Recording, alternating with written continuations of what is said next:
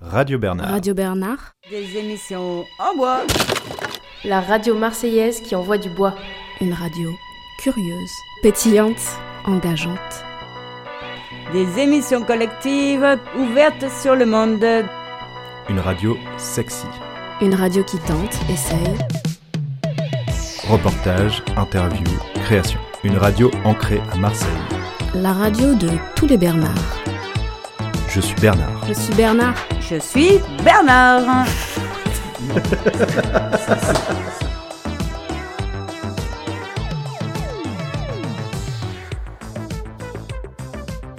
Coco Velten en soi, c'est une ressource de l'environnement. Parce que dans la santé communautaire, on va ensemble chercher des lieux qui peuvent nous aider. Donc je pense que là, on est dans un lieu qui peut aider. Il y a de plus en plus de personnes qui sont en situation de précarité qui participent au projet, que ce soit avec les associations ou que ce soit avec la résidence. Est-ce que euh, tu penses qu'un environnement peut soigner? Oui. Bah oui. Bah moi je suis ergothérapeute, donc je pense que l'activité humaine c'est quelque chose qui soigne. C'est le truc central de l'ergothérapie. Donc effectivement ici il y a plein d'activités qui sont proposées. Donc le mieux c'est le travail. Donc ça commence petit à petit d'avoir une, trouver une source financière en faisant des activités ici. Mais il y a aussi le bénévolat et le bénévolat, je trouve que c'est un super euh, c'est un, un, super moyen de faire plein de choses parce que quand on a quand on a été en quand on est en situation de précarité, il y a un phénomène qui s'appelle l'impuissance acquise. Donc en fait, on apprend petit à petit que quand on va essayer de faire quelque chose, ça va pas marcher ou qu'on va nous dire non et du coup, ça va rebuter la personne à essayer d'apprendre, enfin pas d'apprendre, à essayer de, de, faire des choses. En fait, ça casse la motivation, ça casse l'engagement. Et du coup, ici, ça permet d'avoir, euh, de faire des activités de bénévolat, de faire plein de sortes d'activités qui nous montrent qu'on est capable de faire des choses. Et pour l'estime de soi, c'est super important. Et je pense que quand on est dans des situations hyper difficiles comme ça, c'est important de pouvoir euh, se remobiliser, savoir qu'on est capable de faire de, toujours ou euh, qu'on est recapable de faire des choses ou de s'en rendre compte en tout cas.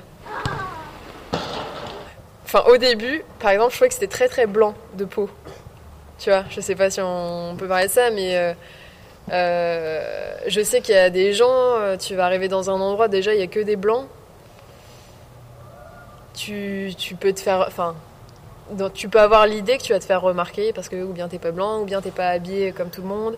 Enfin, au début, il y avait même un style de fringue, je trouve, qu'on avait un peu tous. Enfin, il y avait quand même un style de fringue aussi, un style un peu. Euh, je sais pas, les gens ils disent bobo.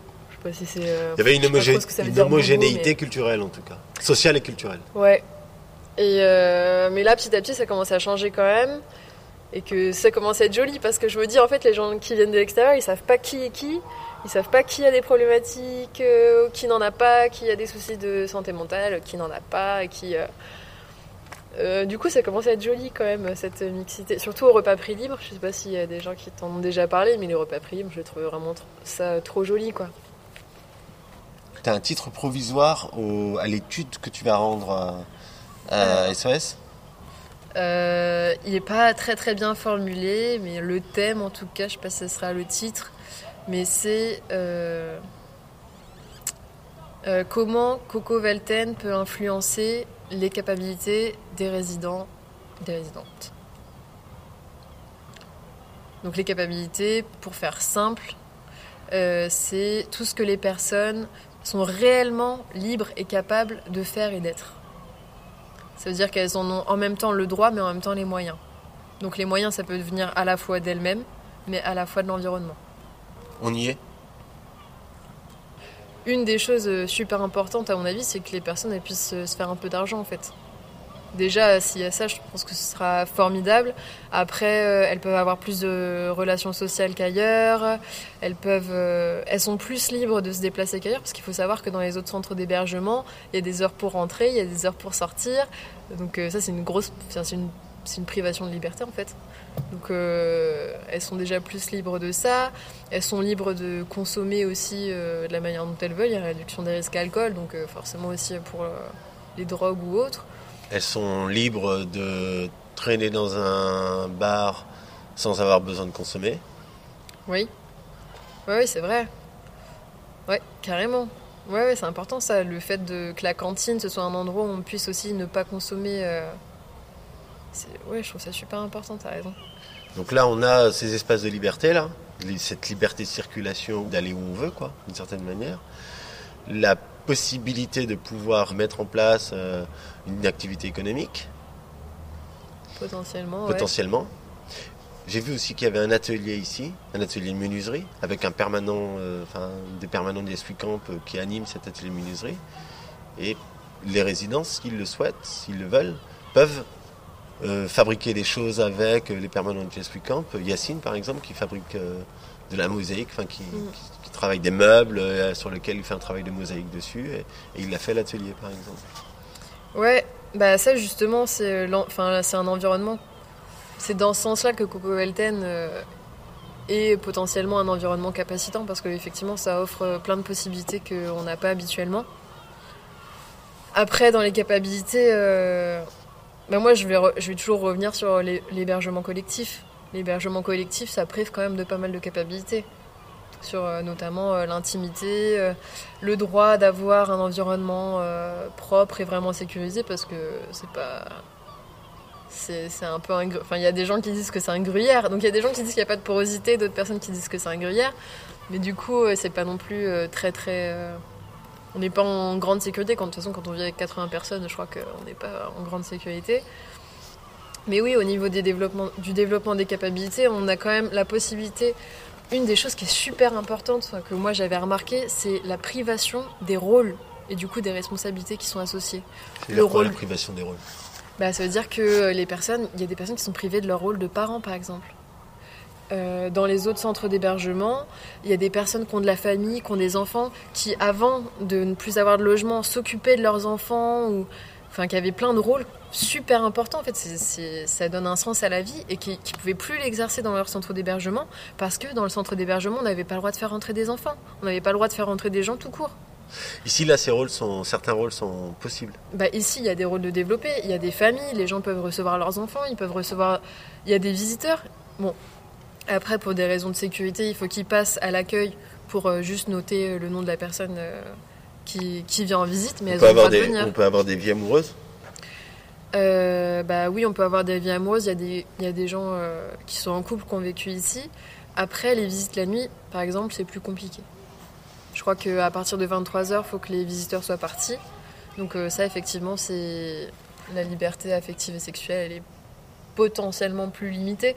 Et ça peut être euh, difficile aussi quand on habite dans une grande colocation de 80 personnes, euh, d'oser aussi des fois ramener une personne avec qui on flirte ou quoi. Donc euh, ça peut, oui, effectivement, ça c'est un peu limitant quoi, comme condition. Bonsoir à tous. Bienvenue à Coco Valtel pour ce moment de recul, puisqu'on est à peu près à mi-parcours en termes de temporalité du, de l'existence du projet, en tout cas dans, dans la temporalité euh, dans laquelle il a été euh, construit, c'est-à-dire euh, trois ans, 2019, 2020, 2021. On, est, on a dépassé la mi-2020, on est conventionné pour être ici jusqu'à fin 2021. Depuis le début, la démarche Coco Velten, c'est une démarche d'expéri- d'expérience, d'expérience dans l'ensemble sensible, mise en réalité, et d'expérimentation dans le sens où euh, on essaie des choses qui sont euh, nouvelles, qui n'ont pas forcément été faites, ou alors peu, et euh, on est plutôt là pour mettre en situation, regarder, avec, avec pas de promesse de réussir ou d'être des champions à différents endroits, mais avec le souci en parallèle de, de- s'investir pour que les choses existent, se réalisent, mais d'avoir aussi cette capacité de, de recul et d'observation. Pour les équipes qui sont mobilisées au quotidien, euh, c'est pas toujours facile de jouer ce double rôle, de, composer avec les exigences de chaque jour. Euh, c'est un projet qui est très multilatéral, donc euh, on a envie de, bien faire, en tout cas de porter la tentative loin sur les différentes interfaces du projet, donc euh, la relation avec les résidents, la relation avec le quartier, la création artistique, la vitalité culturelle, de créer des coopérations avec euh, les acteurs ici, de faire venir euh, le mélange entre ici et l'ailleurs, même le grand ailleurs. On, a- accueille souvent des groupes euh, qui viennent, qui viennent de hors la ville et de même de, hors le pays. Et donc tout, tout ce- tout ce travail au quotidien pour faire tourner la machine. Et ce regard plus lointain qui nous permet d'évaluer les choses quantitativement éventuellement. Il y a, Marion Aujourd'hui qui développe des, des, structures, enfin, je pense tout à l'heure, on fera des moments où on se présentera les uns les autres, qui sont missionnés pour produire une évaluation de ce qui se passe ici, mais il y a aussi, une, nous, on est attaché à avoir une évaluation plus euh, peut-être euh, sensorielle, euh, journalistique, artistique, et on a demandé, il y a quelques mois, on a proposé à Emmanuel Morera de venir passer quelques semaines à Velten en étant assez libre, donc il va vous raconter, j'ai juste l'introduction, mais de se déplacer, d'être présent au jour le jour dans, les couloirs, dans les espaces intérieurs et extérieurs du bâtiment, et euh, d'aller euh, saisir des morceaux de rencontre euh, avec les différentes personnes qui sont ici, avec les cocos, et d'attraper des, paroles qu'il a retranscrites dans toute une série de podcasts qui seront disponibles via Radio Bernard et aussi via des QR codes à différents endroits du, du bâtiment. Donc aujourd'hui, on va utiliser ce matériel produit par Emmanuel, en tout cas on a commencé une écoute, on va, on va prolonger encore et ensuite on aura un échange pour bah, pour proposer ensemble euh, les lectures qu'on peut chacun avoir de ce projet, dans ce moment euh, particulier de la moitié du chemin. Euh, c'est intéressant aussi de se, bah, de se donner de la force ou de l'envie ou de l'exigence pour, pour la deuxième moitié. La première moitié, souvent, on, regarde, on teste, on laisse on des choses très ouvertes. Bah, la deuxième, je pense qu'on peut faire davantage de choix. On regarde ce qui, fonctionne bien, ce qui a bien fonctionné, ce qui est plus compliqué. Et, se donner euh, une feuille de route, une ligne d'action qui soit euh, réaliste. Donc c'est ce qu'on va faire collectivement et aujourd'hui c'est un moment important pour nous. Donc ça, nouveau, merci beaucoup d'être là. Euh, c'est bien, on va espérer que ce soit un cadre, un environnement capacitant, comme Héloïse le citait. Donc j'espère qu'on se sent bien.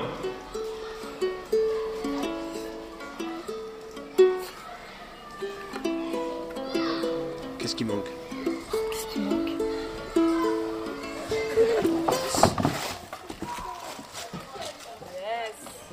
Trouve qu'il y a quelque chose de curieux au tout début, euh, quand même, quand on arrive dans ce projet, quand on rencontre les personnes. Euh, c'est difficile de faire lien, quand même, au début. Au début, euh, je parle de tout ce projet parce qu'il y a quand même ce grand projet, quand même, découpé de fait hein, par un peu trois entités, quoi, hein, où tu as Yes Weekend, Plateau Urbain, Groupe SOS. Et, tout le travail, ça a été de et c'est encore hein, de créer des ponts et des liens entre ces trois entités. Et, et l'environnement, euh, ben moi j'aime bien, j'observe souvent les enfants de la résidence et comment en fait ils déambulent. Et, et eux en fait ils te montrent qu'il eh ben, n'y a pas les frontières quoi, qui même euh, au-delà des enfants, aussi certains adultes qui, qui descendent en pyjama dans, dans, la cantine pour prendre leur café le matin. Ou, et, et j'aime bien observer ça parce que je trouve que c'est finalement plus eux qui nous disent où ils en sont de, de ce projet, qu'est-ce qu'ils en pensent de ce projet, juste par, euh, par la manière dont ils occupent l'espace, par la manière dont ils déambulent dans cet espace, plutôt que nous euh, à faire des comment dire, à faire des gros projets pathos, des gros événements parce que euh, les résidents faut qu'ils soient inclus dans tout le projet. moi, je suis pas convaincu de ça. Je pense que c'est à nous de si déjà nous-mêmes entre ces trois équipes on arrive à travailler ensemble ça va forcément induire euh, le fait que c'est possible d'aller de l'autre côté euh, aussi quoi. Mais je suis moi-même éduque dans le travail social, mais je j'ai un peu envie de, enfin on a un peu envie dans cette équipe, comme euh, sûrement beaucoup d'autres travailleurs sociaux, de casser cette toute puissance de l'éducateur ou cette toute puissance de l'institution, qui est la réponse qui, qui, comble le manque, qui comble tout ça, et de me dire qu'en fait ça ne nous appartient pas qu'à nous. Il faut surtout pas que ça nous appartienne qu'à nous en fait. Et si dès le début, c'est dire, mais en fait, nous, on vous accueille, oui, on est travailleurs sociaux, on, s'occupe de la résidence, etc. Mais il n'y a pas que nous. Il y, a, tout un environnement aussi. C'est pas que moi, Bénédicte, qui vais prendre soin de vous, mais c'est euh, tout l'environnement que propose Coco Velten. Et c'est aux personnes de choisir euh, c'est où, où est-ce qu'elles veulent piocher en fait pour, pour, pour qu'elles puissent se faire du bien. Il y a des personnes qui, qui résident et qui n'iront sûrement jamais du côté de la cantine parce qu'elles ont déjà des ressources à l'extérieur. Faut pas non plus du coup que ce soit Coco Velten qui réponde à tout le manque non plus. Mais, euh, mais en fait, moi j'aime bien euh, euh, quand voilà des, des, résidents se sentent à l'aise pour tchatcher, boire le café avec des personnes de Yes Weekend ou de, des ateliers bureaux et, peut-être qu'ils cherchent du réconfort chez eux plutôt que chez nous, parce que les relations, c'est une question de feeling, quoi. C'est pas parce que je suis éduque que je vais répondre à leurs mots, quoi. C'est intéressant parce que même moi, parfois, je, sens des travers qui remontent d'excès, comme tu dis, de, précaution, d'un non, peut-être qu'elle n'est pas prête pour ça, et de parler en son nom finalement. Et, du coup, c'est intéressant d'être dans cet environnement parce que l'environnement t'oblige à faire différemment. Moi, je, sens que déjà, moi, j'ai jamais été intéressée pour travailler trop en institution ou en centre d'hébergement. J'en avais pas envie. Je suis venue ici parce que c'était euh, le, projet Coco Velten et que ça m'intéressait de voir ce qu'on pouvait y faire euh, ici. Et, et, du coup, ça t'oblige forcément à faire différemment parce que la personne euh, accueillie, elle va chercher ses ressources ailleurs en fait. Et tant mieux, tant mieux pour elle. Et il faut qu'elle puisse trouver les ressources là où elle le souhaite. Et puis du coup, ça, ça sublime aussi, euh, c'est-à-dire tu, tu, vois la personne euh, pas que comme une personne faible ayant besoin d'être hébergée, d'être accueillie, mais euh, plutôt comme bah, la dame qui sait faire les gâteaux, la dame qui sait faire la coiffure, le mec qui sait bien faire des étagères. Ou... Et du coup, tu es vu comme monsieur tout le monde, quoi. Tu vois, comme cette idée de faire le trombi trombinoscope des cocos, où en fait on s'est dit, mais est-ce que c'est intéressant de marquer qui est résident, qui est machin? Ben non, en fait c'est juste des personnes qui circulent dans cet espace. Certaines habitent ici, d'autres non. Euh, et, c'est très bien comme ça, quoi. Il y a Cocovelten, l'île Velten. Où ça? C'est à les premiers arrondissements de Marseille, au côté de la Porte d'Aix. C'est trop beau. Tu te trouves aussi? J'ai envie de dire des résidents, mais même, moi, on, trouve quand même un nouveau réseau de personnes. quoi. On arrive et on trouve quand même. Euh, enfin, moi aujourd'hui, mon réseau s'agrandit, quoi. Mon, champ de relations s'agrandit.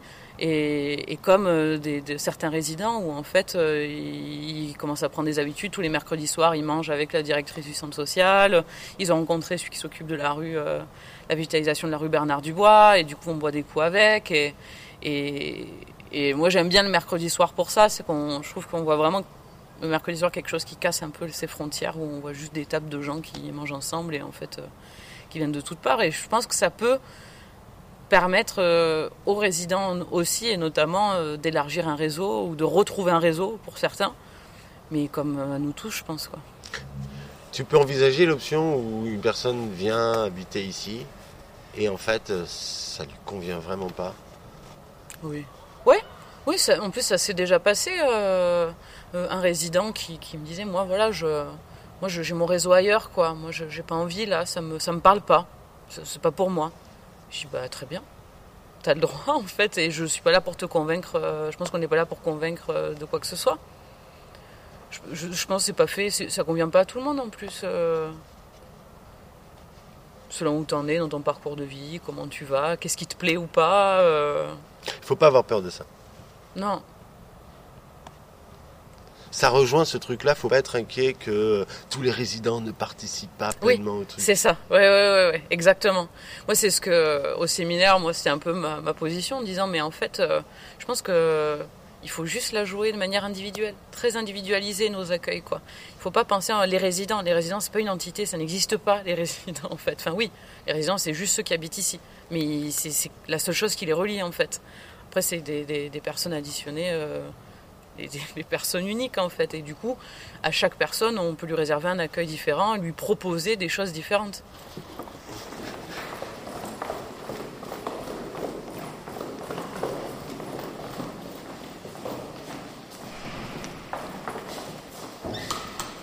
En fait, je trouve, je trouve que c'est malheureusement expérimental, quoi.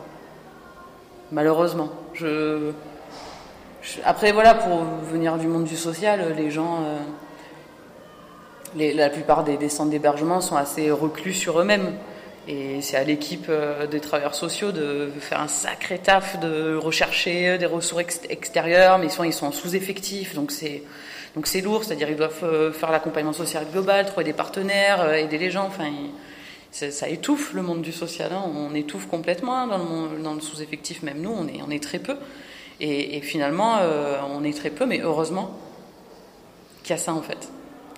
J'ai l'impression que, en fait, euh, ouais, je, vois ça, je me dis, mais heureusement qu'il y a tout cet espace à côté, parce que sinon on leur ferait mal aux gens.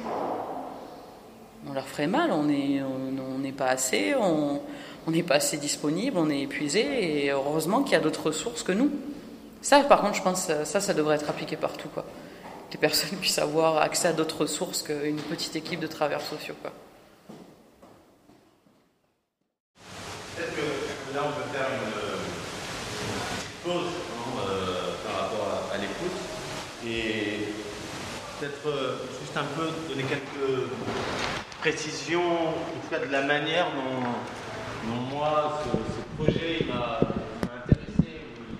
la manière dont j'ai voulu le questionner.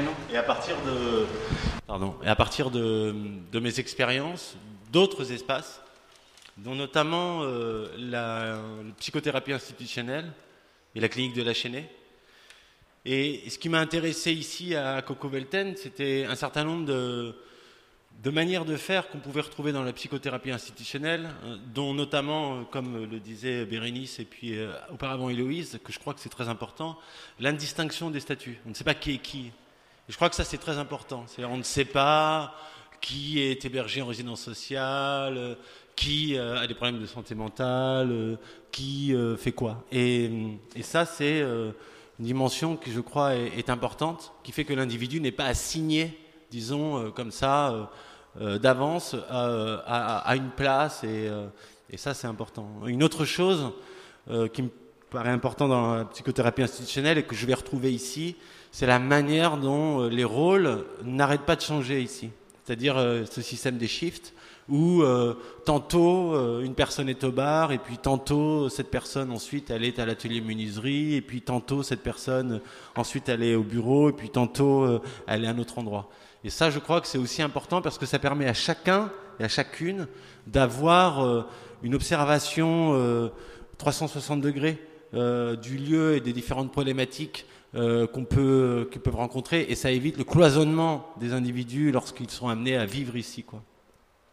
Toujours dans la psychothérapie institutionnelle, ce, qui, ce qui est aussi très important, c'est la manière dont l'institution elle-même est sans cesse réfléchie, pensée, euh, parce que l'institution, c'est nécessaire pour que les choses puissent fonctionner, mais aussi elle a toujours quelque chose, elle porte toujours quelque chose de l'ordre d'une possibilité de, renfermement ou en tout cas d'oppression sur les individus, et donc de toujours questionner les, les possibilités oppressives des institutions qu'on met en place, c'est très important, et je crois qu'à travers euh, les espaces de dialogue qui sont mis en place ici à Cocovelten, je pense à, à, aller aux, espaces de, dialogue à l'échelle de Cocovelten, mais aussi à l'échelle de la résidence, euh, permettent à chaque fois de réfléchir l'institution, réfléchir les dispositifs qu'on met en place et dans quelle mesure ces dispositifs-là ne sont pas oppressifs, euh, ne, mettent pas de côté certaines personnes, ne favorisent pas d'autres et ainsi de suite. Et ça, c'est un élément important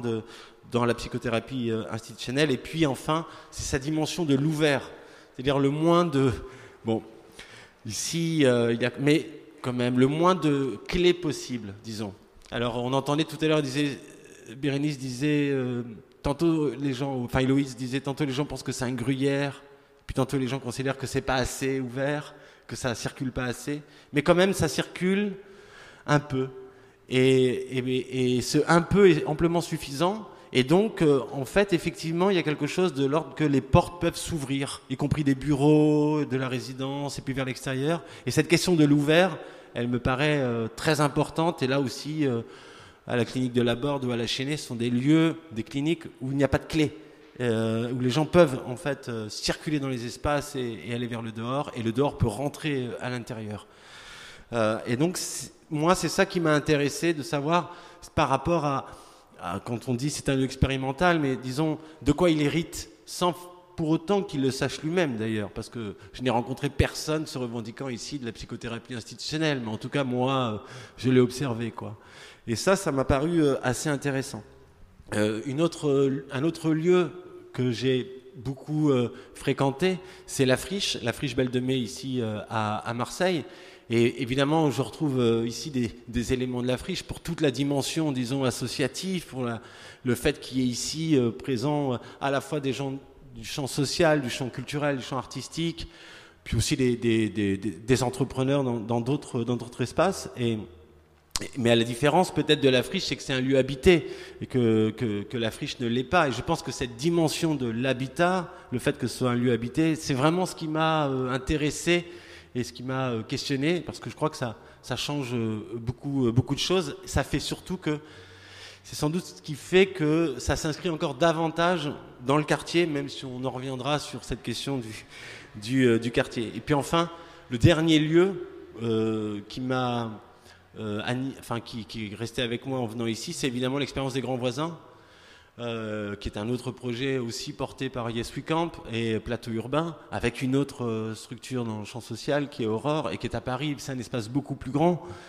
Et, euh, ça m'intéressait de, voir comment, dans cet espace qui était les grands voisins, qui était quelque chose de plusieurs hectares, une dimension très grande, qui est vraiment à l'échelle d'un quartier, pouvait se réduire euh, à l'échelle d'un bâtiment comme celui-là et dans un quartier qui existe déjà car euh, au grand voisin le quartier n'existait pas à proprement parler. Disons euh, Saint-Vincent-de-Paul c'était une friche abandonnée de plusieurs hectares et il a fallu construire le quartier et là, la différence peut-être, et on pourrait en discuter, c'est que là, le quartier, il existe déjà avec ses, enjeux, ses enjeux de la restructuration urbaine qu'il y a là, euh, ses enjeux aussi sociaux et euh, au niveau le fait que c'est un quartier quand même où il y a beaucoup de pauvreté, qui est en transformation. Bref, un quartier déjà là et comment ce projet s'insère et dialogue dans ce quartier.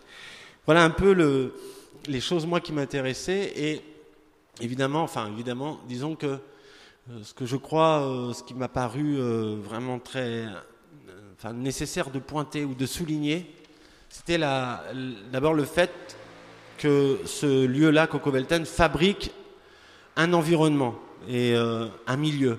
Et je crois qu'on l'entend avec les travailleurs sociaux, Bérénice, avec Héloïse, on entend combien cette question de l'environnement est hyper important. Et il faut quand même je voudrais juste le ramener à comment fonctionnent les centres d'hébergement d'urgence habituellement, enfin en tout cas ces, lieux-là, sont des lieux qui sont asséchés au niveau de l'environnement. Ils sont asséchés, ils sont refermés sur eux-mêmes, euh, saturés de barrières, euh, saturés de vigiles, saturés de clés. Euh, et, euh, et, donc, ils sont en défaut d'environnement et les travailleurs sociaux, comme le dit Bérénice, euh, s'il n'y avait pas Coco Velten, euh, elle dit on leur ferait du mal, et je crois quand même que, grosso modo, en France, disons, dans le champ du social, il y a beaucoup de souffrance, quoi. Et il y a quelque chose qui n'est pas très gentil, quoi. Et il me semble qu'ici, euh, on fait en sorte que justement, ce qui manquait, c'était peut-être l'environnement, et que cet environnement, c'est ce qu'on entendra peut-être, la possibilité de plein d'interactions euh, entre les individus et donc de plein de trajectoires possibles, de plein de rencontres. Et comme le dit très bien Bérénice, elle dit finalement, euh, ça ne dépend pas que de moi.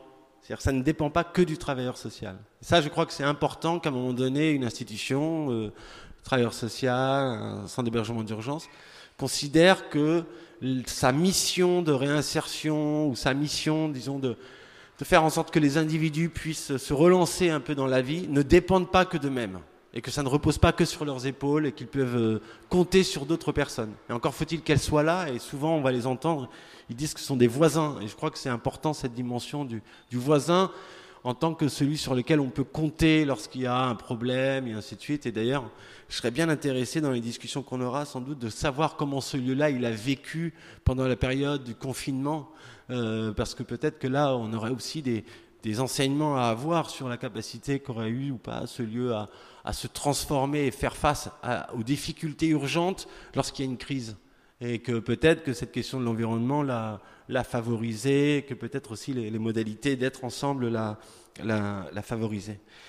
Euh, et pour terminer, avant peut-être soit qu'on discute ou soit qu'on continue à, à écouter, mais euh, ça nous oblige pour les histoires d'évaluation, enfin je sais pas si c'est, mais bon en tout cas oui sans doute oui pour les histoires d'évaluation. En fait je crois que ça nous oblige à, regarder euh, dans les choses petites, dans les toutes petites choses. Et euh, quand je suis arrivé dans ce bâtiment, pour moi, il était très austère, euh, très compliqué parce qu'il y a plein de sas. Vous avez vu, hein, il y a plein de couloirs, les portes sont assez lourdes, elles n'arrêtent pas de claquer, et ainsi de suite. C'est, c'est vraiment pas un bâtiment très sympa, quoi.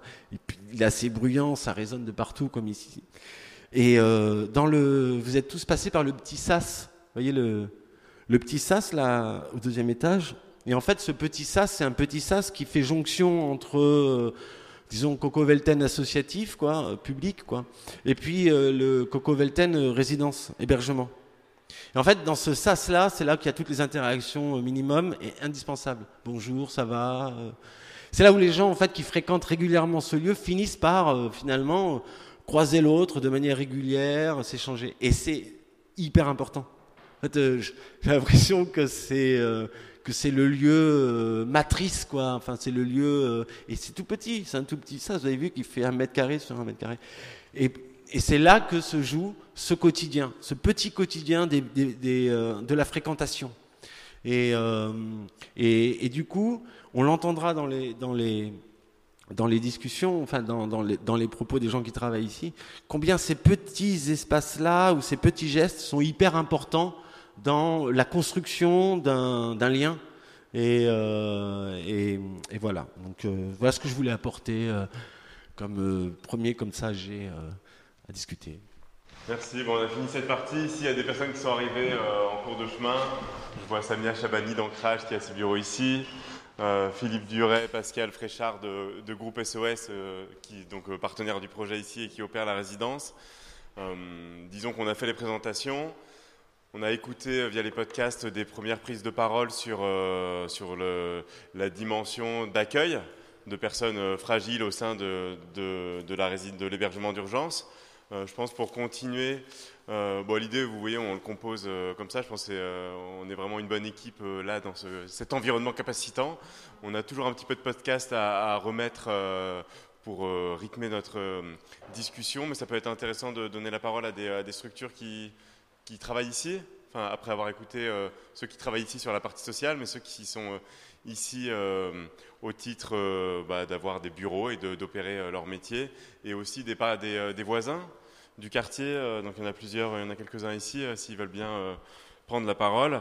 Voilà, on a le droit, c'est presque une réunion de travail. hein. On est, en fait, on est tous concernés. On est tous un peu coproducteurs de ce qui se passe ici. On est à mi-chemin. Qu'est-ce qu'on peut se dire maintenant? Et on, peut se dire des belles choses. On peut aussi des, des choses qui nous stimulent un, peu plus. On est dans un, endroit très protégé avec la possibilité de, se dire ce qui compte à ce, à ce mi-parcours. Samia, Lou, Alban. Les- on, a, on a entendu euh, pour l'instant euh, les, euh, plutôt les- la partie résidence sociale, et là c'était plutôt les, les occupants. Tu veux dire un truc, euh, Alban J'ai pas entendu ce qu'ont dit les autres, donc comme ça, ça me, ça me, voilà, ça me frustre pas plus que. Non, non, mais euh, Ancrage, c'est et, euh, et a intégré le, le, le, le tiers-lieu, enfin Coco Velten, euh, dès le départ, avec euh, dans une recherche en fait de, de- dynamique collective. Et comme vous le savez, on est situé aussi dans les quartiers nord avec bah, des enjeux qui sont assez proches finalement du centre-ville de Marseille, mais qui, auxquels se rajoute l'enjeu euh, de, voilà, de mobilité, de, de difficultés que rencontrent les associations euh, sur le territoire, notamment dans le Nord. Mais euh, cette, dynamique, cette dynamique partenariale, c'est une question de survie, à la fois pour, euh, enfin, pour s'adresser en fait aux institutions qui souvent euh, euh, gèrent, parce qu'en fait c'est ça le terme, ils sont gestionnaires de dispositifs, de politiques publiques, etc. Et, euh, et nous, enfin les associations de proximité, on a vraiment besoin d'être dans une dynamique collective pour, euh, pour se projeter, tout simplement. Et puis aussi pour créer des passerelles avec d'autres acteurs qui sont euh, les artistes, qui peuvent être un événement culturel, qui, qui peuvent être aussi des, des acteurs du social, mais de, de l'hébergement ou voilà, dans d'autres domaines que le nôtre. Alors nous, comme on est un petit peu un ovni, on fait différentes choses dans différents domaines. C'est sûr que euh, multiplie en fait les partenariats et que pour nous, cette dynamique collective, c'est une question de survie. Il y a aussi, pour pas être trop longue, euh, une question qui est celle du renouvellement. On en parle beaucoup en politique et je pense qu'elle est aussi réelle dans, la vie associative. Elle est nécessaire. Euh, mais il faut savoir l'accueillir et l'accompagner. Et pour le moment, je trouve que ça se fait pas très bien, en fait. Euh, ça se fait même plutôt mal. Euh, donc il y a des enjeux très forts sur les territoires, et notamment le lien entre le centre-ville et les quartiers nord. C'est vrai encore politiquement, et c'est vrai aussi dans la dynamique associative. Donc euh, voilà, je pense que c'est structurel, c'est comme ça qu'on dit. Et, je pense que c'est assez épuisant pour les acteurs, en réalité. Donc on ne le dit pas beaucoup parce qu'on est pudique, qu'on est bosseur, on est militant, etc. Mais c'est épuisant. Et je trouve que voilà, pour les habitants, c'est les associations aujourd'hui apparaissent comme des, des, acteurs budgétivores, des acteurs euh, qui, qui euh, souvent euh, dépossèdent de la parole les habitants. Et ça, pour moi, c'est très grave. Voilà. Donc, je pense que recréer des dynamiques avec des acteurs qui sont engagés sur des contrats, sur des, des projets, voilà, c'est en tout cas une raison, la raison pour laquelle Ancrage est à, à.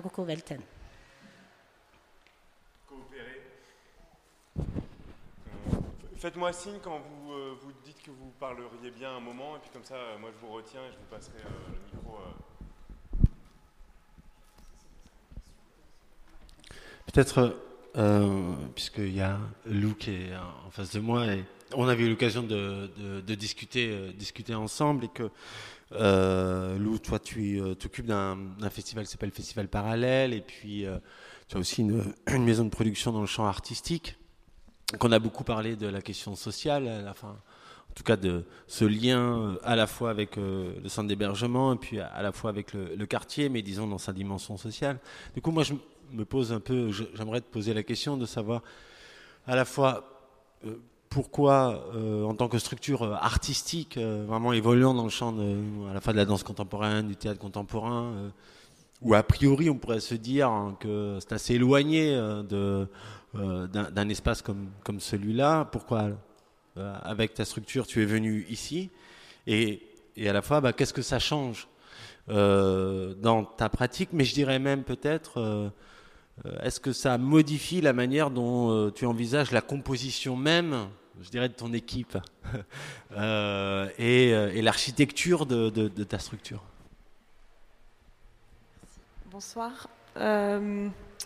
Alors pourquoi on, est venu ici, parallèle, s'installer ici Jusqu'à maintenant, pour être euh, très, très sincère, on était un peu une structure coucou, c'est-à-dire qu'on est une petite structure assez moyennement dotée, je vais dire, parce que ce serait peut-être indécent de, dire qu'elle est, qu'elle est très peu dotée, mais et on était hébergé par euh, différents opérateurs, euh, nos aînés, on va dire, le théâtre du Merlan, le Festival de Marseille. Et donc on était dans cette relation où on était accueillis et, euh, gracieusement. Euh, et on, avait le besoin euh, de se sentir dans nos murs, pleinement légitimes. Ça, c'était une première chose. et puis, on avait besoin d'un lieu fixe dans lequel s'impliquer, développer une relation à un territoire et à un quartier.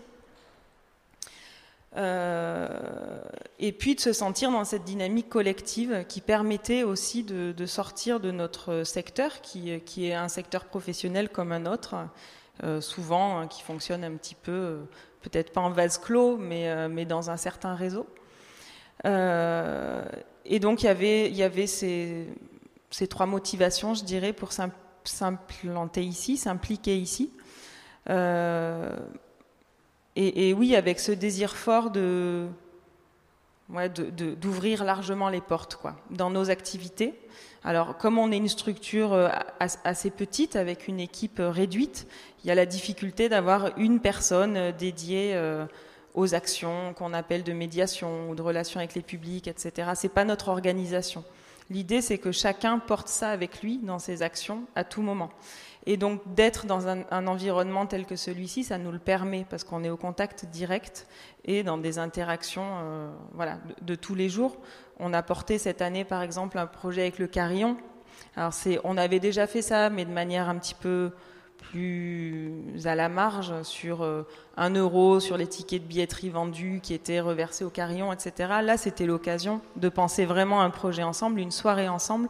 Et on a habité euh, sur une des soirées du festival Coco Velten en collaboration avec le carillon, avec un temps de parole sur qu'est-ce que c'est que la, comment est-ce qu'on pourrait déplier, déployer ce, un terme de, de l'hospitalité sans vouloir dire que l'hospitalité, c'est de dire qu'il y en a un qui est plus chez lui que l'autre, mais comment est-ce qu'on fait la place à l'autre, comment est-ce qu'on l'accueille? Euh, et donc ça a donné lieu à une discussion passionnante qui était animée par euh, Simone Frangi, qui est un, philosophe euh, et, professeur en école d'art italien, qui travaille à l'école de Grenoble. Et puis bah, des bénévoles, des personnes impliquées dans le carillon, l'association La Cloche, etc. Et puis une soirée de, de, spectacle ici, de performance dans la halle. Et du coup, on est dans une circulation qui est absolument harmonieuse parce que tout est relié et que chacun trouve sa place, son endroit d'implication euh, dans la réalisation d'un projet commun. Et ça, et ça pour moi, ça devient vraiment intéressant. Juste euh, parce que à, t'écouter, j'ai le sentiment que, que la question, en fait, généralement dans, peut-être dans les, structures culturelles ou artistiques, il y a toujours euh, un moment où il y a une sorte de spécialisation. Euh, d'un poste, disons, qui est chargé euh, de faire euh, le lien avec ce qu'on appelle le public éloigné. et, et que là, j'ai l'impression que du coup, en étant ici, c'est plus la question d'un individu à l'intérieur de la structure, c'est une question qui devient partagée par l'ensemble des personnes qui travaillent. Et que ça, ça change beaucoup, j'imagine, dans, encore une fois, dans, dans la manière dont l'équipe elle-même se compose. Quoi. Et dans, j'imagine, la manière dont tu réfléchis lorsque tu envisages euh, le recrutement d'une personne, de se dire bah, peut-être qu'il faut d'autres compétences que des compétences strictement culturelles et artistiques. Oui, complètement. Alors c'est vrai que tous les membres de l'équipe parallèle sont complètement impliqués dans le projet de Coco Velten. Euh, euh, voilà, que ce soit en, étant dans la chorale du Carillon, en étant euh, bénévole et notamment pendant le confinement. J'ai une collègue qui est venue quasiment tous les jours euh, distribuer des repas ici à la cantine. Voilà, je crois que qu'en effet, cette équipe, elle est composée de personnalités qui se sentent bien dans ce projet, qui est ancré ici et que et que ça pourrait finalement pas vraiment être autrement. C'est-à-dire que c'est aussi jouer le jeu du collectif. Euh, on a des conseils de vie à Coco qui, font qu'on réfléchit tous collectivement à ce qu'on fait du projet, etc. C'est une implication. Donc, euh, donc, il faut être prêt à ça. Il y, a, des choses à prendre, il y a des choses à donner, il y a des choses à partager. Donc, euh, voilà, c'est vrai que ça, ça le demande. Et, que c'est vrai que ça évite que ça devienne une spécialisation. Et, nous, on est quand même dans un endroit de programmation je dirais, euh, de recherche, d'une certaine euh, exigence euh, dans, des formes d'art contemporaines. Alors qu'est-ce que ça veut dire? Ça veut dire que ça parle du monde d'aujourd'hui avec les moyens d'aujourd'hui. Mais du coup, on n'est pas dans une sorte de pédagogie. C'est pas ça l'idée. C'est pas c'est pas d'apprendre quelque chose à quelqu'un d'autre. C'est de partager des expériences sensibles, d'essayer de mettre des mots dessus et de voir comment est-ce que ça nous ça peut nous troubler, nous éclairer, nous nous faire avancer. Voilà. Et, juste une dernière chose que je peux dire, je pense que on est aussi euh, dans un moment où on se pose beaucoup de questions sur le sens qu'on met aux actions qu'on fait, y compris dans notre secteur euh, professionnel. Euh, je parle du secteur culturel, et que là, le fait que ce soit habité par tout le monde, ben, c'est c'est une nécessité et je pense que ça fait du bien aussi à chaque membre de l'équipe que d'être dans un, un, projet qui redéploie un peu toutes ces questions. Voilà. C'était longue pour, vous partager euh, un sentiment aussi de notre côté, à nous, euh, Yes We Camp, euh, on a l'habitude d'intervenir sur des endroits qui en général sont plutôt en plein air et assez grands. Et c'est des espaces qui sont assez disponibles pour fabriquer cette forme de transformation. On se dit on est là et en fait c'est assez facile de, sortir de ces cases habituelles et de faire les choses différemment parce qu'on a plein de place. Et ici, je pense qu'on avait sous-estimé quelque part l'enjeu de la pas de la petitesse parce que 4000 m2 c'est quand même grand mais avec toutes les fonctions qu'on a voulu y mettre au final c'est vraiment pas très grand. On a la, résidence sociale tout à l'heure je pense que Philippe ou Pascal en parleront. 80 euh, places c'était le minimum pour qu'il y ait une sorte de vie euh, collective et 80 places ça prend 1700 euh, m2 ensuite on veut avoir des espaces praticables par tout le monde la cantine le, bah, la halle l'annexe à côté. Et au final sur l'accueil des, des ateliers bureaux il nous restait que 800 m2 alors qu'on a eu 3200 m2 demandé lors de l'appel à, proposition à rejoindre le projet en ayant un bureau ici euh, qu'on avait lancé euh, il y a 18 mois. Euh, donc au final, cet espace est assez restreint. On travaille beaucoup la porosité euh, intérieure, dont on a pas mal parlé avec les témoignages des travailleurs sociaux, les témoignages à l'instant là de, structures qui ont fait le choix. Enfin, j'aime bien cette notion de choix d'être venu ici avec des notions de, survie, des notions de coopération, des notions de transformation de son métier, euh, d'aller au contact euh, quelque part. Et, mais il y a une articulation qui est importante, celle de intérieur-extérieur. Donc là, on a parlé des articulations intérieures qu'on qu'on œuvre euh, à faire, alors qu'en parallèle, on nous a demandé de fabriquer un paquet de portes. En fait, au début, les travaux qu'on a fait, c'était surtout de faire des portes, parce que euh, mettre dans un même bâtiment euh, de l'hébergement, de la poterie, un, ERP, un établissement recevant du public ici, une cantine, euh, pour les pompiers, euh, c'était un peu un dossier où tout le monde s'arrachait la tête, et bravo à ceux qui ont porté ce dossier. Et, et une fois que nous, on a géré nos interfaces intérieures, il y a celle qui est hyper importante des interfaces extérieures. Là où dans d'autres projets comme les Grands Voisins, l'extérieur est venu dans l'intérieur. Les Grands Voisins, ça fait 4 hectares. Il y a plein de bâtiments, il y a plein d'espaces extérieurs. Donc dans les espaces extérieurs, venaient naturellement les voisins du quartier.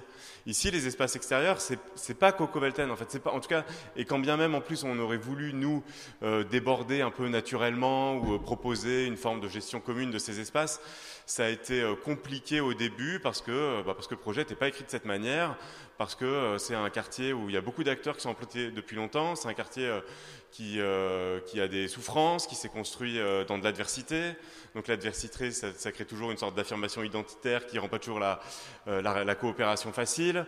L'espace extérieur ici, qui a été en travaux pendant longtemps, qui a été livré à peu près au même temps que nous on est arrivé, même un petit peu après, il est en gestion de la mairie de secteur, qui n'était pas forcément disponible pour que d'un coup il puisse se passer plein de choses dehors. Donc on s'est retrouvé un peu handicapé, nous en tout cas dans nos réflexes et nos habitudes des, projets passés dans cette euh, possibilité de, travailler de manière partenariale dans les espaces extérieurs. Et euh, alors qu'on est euh, voilà ce cœur d'îlot Velten qui nous aujourd'hui, enfin cet espace est celui-là qui nous a fait choisir ce site, enfin accepter la proposition qui nous avait été faite par le Lab Zéro, c'est parce que enfin on le voit très bien quand on est sur Google Maps, il y a, il y a des rues partout et ici il y a cette, ce cœur d'îlot qui est protégé des voitures, dont on imagine facilement qu'on peut que les enfants peuvent jouer sans crainte et organiser des événements. Et euh, et en fait, c'est plus compliqué que ça, c'est assez long. Euh, et c'est là où je pense que le mi-chemin peut porter des fruits assez importants. Là, on voit, euh, bah, c'est dommage, le, le, festival s'annule, mais l'organisation des Babelsinciades, de, du festival de Belsains, auquel plus, beaucoup de structures dans cette euh, salle ont pris part, aurait pu être un moment qui exprime les, bah, les, partenariats qui, sont enclenchés depuis 2-3 ans maintenant, mais qui s'expriment qui vont peut-être s'exprimer davantage à partir de maintenant. Donc, euh, podcast, euh, Emmanuel, on écoute, euh, je crois, Scandre du Contact Club. Oui, en fait, on va écouter effectivement un, moment où j'ai rencontré les équipes du Contact Club. Donc, le Contact Club, c'est une association qui est ici depuis de longues années. Hein, c'est vraiment, je crois, 25 ans, même plus. Et peut-être juste, oui, 60 ans, peut-être, enfin, très longtemps. Et c'est très important parce qu'on va euh, entendre cette question de la temporalité. Mais avant, je vais juste préciser, enfin, comme guise d'introduction comme ça de cette écoute, c'est que euh, au fur et à mesure de la rencontre avec les personnes qui travaillent ici et des projets qui sont mis en place ici, la manière dont on satisse les liens, on s'aperçoit que ce qui est offert ici ne, ne concerne pas uniquement les personnes qui sont considérées comme vulnérables. Au fond, par exemple, j'ai pu assister à un atelier de fabrication d'une jardinière dans une terrasse à la résidence sociale et je me disais, franchement, si moi j'habitais dans un quartier où il y avait des architectes et comme ça une asso et puis qui me proposait de faire une jardinière dans une terrasse, ça me ferait aussi plaisir. Et que par conséquent, c'est pas euh, l'activité qui est là, elle n'a pas une destination, comment dirais-je, qui serait euh, restreinte euh, aux personnes qui seraient considérées comme vulnérables. Elle s'adresse à tout le monde et, euh, qu'elle peut faire d'une certaine manière, je ne sais pas comment dire du bien, mais qu'elle peut euh, être profitable et oui, elle peut aussi faire du bien à, des personnes beaucoup plus larges que les personnes qui sont considérées comme vulnérables. Je crois que ça c'est important parce que du coup, ça nous amène à se poser la question du quartier nécessairement en se disant bah, ce qui a lieu là, ça peut avoir lieu pour, pour tout le monde, pour tout le monde qui est dans le quartier. Et notamment par rapport à cet îlot, qui a quand même une particularité, quand même, cet îlot, c'est qu'il est chargé de structures. Hein. puisqu'il y a le contact club, mais il y a le centre social, et puis il y a je sais pas quoi, la, le, euh, le truc de musique, et je ne sais encore quelle structure. Bref, c'est un îlot qui est chargé de structures et sur lequel, a priori, il y a déjà beaucoup de choses qui, euh, qui ont lieu. Donc, euh, on se demandait quand même qu'est-ce que Coco Velten venait apporter euh, en plus dans le, dans le quartier. Et en rencontrant le Contact Club, je pense qu'ils ont apporté un élément dans la discussion qui me paraît assez important, qui a à voir avec la question de, de l'inscription dans la durée euh, d'un projet comme celui-là, et notamment aussi dans un, dans un quartier comme le quartier de Belzins. Qui aide à régler certains problèmes, en même temps qui permettent aussi de passer un moment où on peut les oublier. Moi je suis Bias, je suis le coordinateur de l'association Contact Club. Voilà. Contact Club, c'est une association de prévention de la délinquance juvénile. Euh, c'est une structure qui a fêté ses 60 ans en 2019. Et euh, donc on s'adresse essentiellement à des ados qui ont entre 12 et, 18 euh, ans, mais en fait on, est plus sur les 11-25. et euh, donc on a plusieurs actions de prévention qu'on met en place tout au long de l'année. en termes, on propose des, actions autour de l'animation, de, l'insertion socio-professionnelle, du travail de rue, de l'accompagnement scolaire et du lien avec, avec les parents. On est, euh, on est sur le territoire depuis un certain moment. Tout à l'heure, je, vous disais que la, structure a 60 ans. Euh, moi, je, suis au Contact Club depuis 25 ans. Et euh, j'ai compris que pour que les choses évoluent, il faut du temps. sauf que, il me semble que par rapport au projet Coco Velten, la, notion du temps, elle est, elle est très réduite. D'expérience, on sait que certaines actions ont besoin de temps pour, euh, pour voir le jour, pour se développer, etc. Euh, donc je pense que on est conscient du fait que Coco Velten ne sera plus là dans un certain temps, et euh, en fonction de certains projets, on se dit ben, quel est l'intérêt de, s'inscrire dans, dans, la durée alors qu'on sait très bien que ça ne va peut-être pas aboutir. Il faut du temps pour apprendre à se connaître, et je, pense que le temps, c'est un luxe qu'on n'a pas sur ce, sur ce projet. C'est dommage ah, tout à fait, parce qu'aujourd'hui, euh, il y a pas mal de, structures euh, qui proposent des choses intéressantes sur, euh, sur soit, du loisir, soit de la création, soit de l'expression, ou ne serait-ce que sur, sur le vivre ensemble. Et on se dit, ben, elle risque de plus être là dans deux ans et demi. Euh, un peu moins même. Et donc du coup, on se dit, ben voilà, c'est dommage. Et on n'a pas forcément de visibilité sur ce qui va s'y faire après, ce que ça va devenir. Le projet est là pour trois ans. Euh, au bout de trois ans, euh, logiquement, tout le monde s'en va. Mais pour nous, on se dit, ben finalement, est-ce que développer des actions qui s'adressent à, des êtres humains, euh, avec lesquels il va se créer des relations, des affinités, euh, et donc du coup, du jour au lendemain, il va y avoir une rupture, et ces personnes-là ne, comprendront pas pourquoi euh, ben, ça s'arrête du jour au lendemain, ou ils ont créé des relations avec des personnes qui ne verront plus, etc. Et on est beaucoup aujourd'hui dans, dans du relationnel, dans de la confiance, pour, pour accompagner les personnes, parce qu'aujourd'hui, les, les gens ont des difficultés à à reconnaître leurs propres problématiques, etc. Donc quand ils arrivent justement à, s'ouvrir, c'est que, enfin, s'ouvrent pas du, du lendemain. Donc il faut, il faut, il faut créer euh, tout, euh, tout cet environnement qui, facilite ce type d'échange. Mais euh, voilà, quand le temps que tu, fais, tu fasses confiance à la personne, le temps que tu dis des choses, le temps que on réfléchit, le temps qu'on développe, ben, le temps que ça aboutisse, c'est peut-être déjà fini. Et après, on, on, a du mal aussi à créer à créer quelque chose qu'on ne pourra pas forcément euh, assurer par la suite.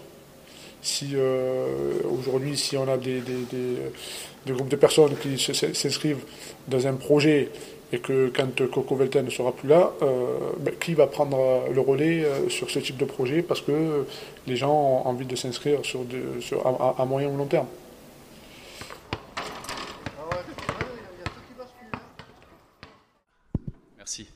Euh, la, question que se posaient euh, un peu les, acteurs du territoire, c'est surtout, euh, et Lies l'a dit dans l'interview, c'était la, question de la confiance.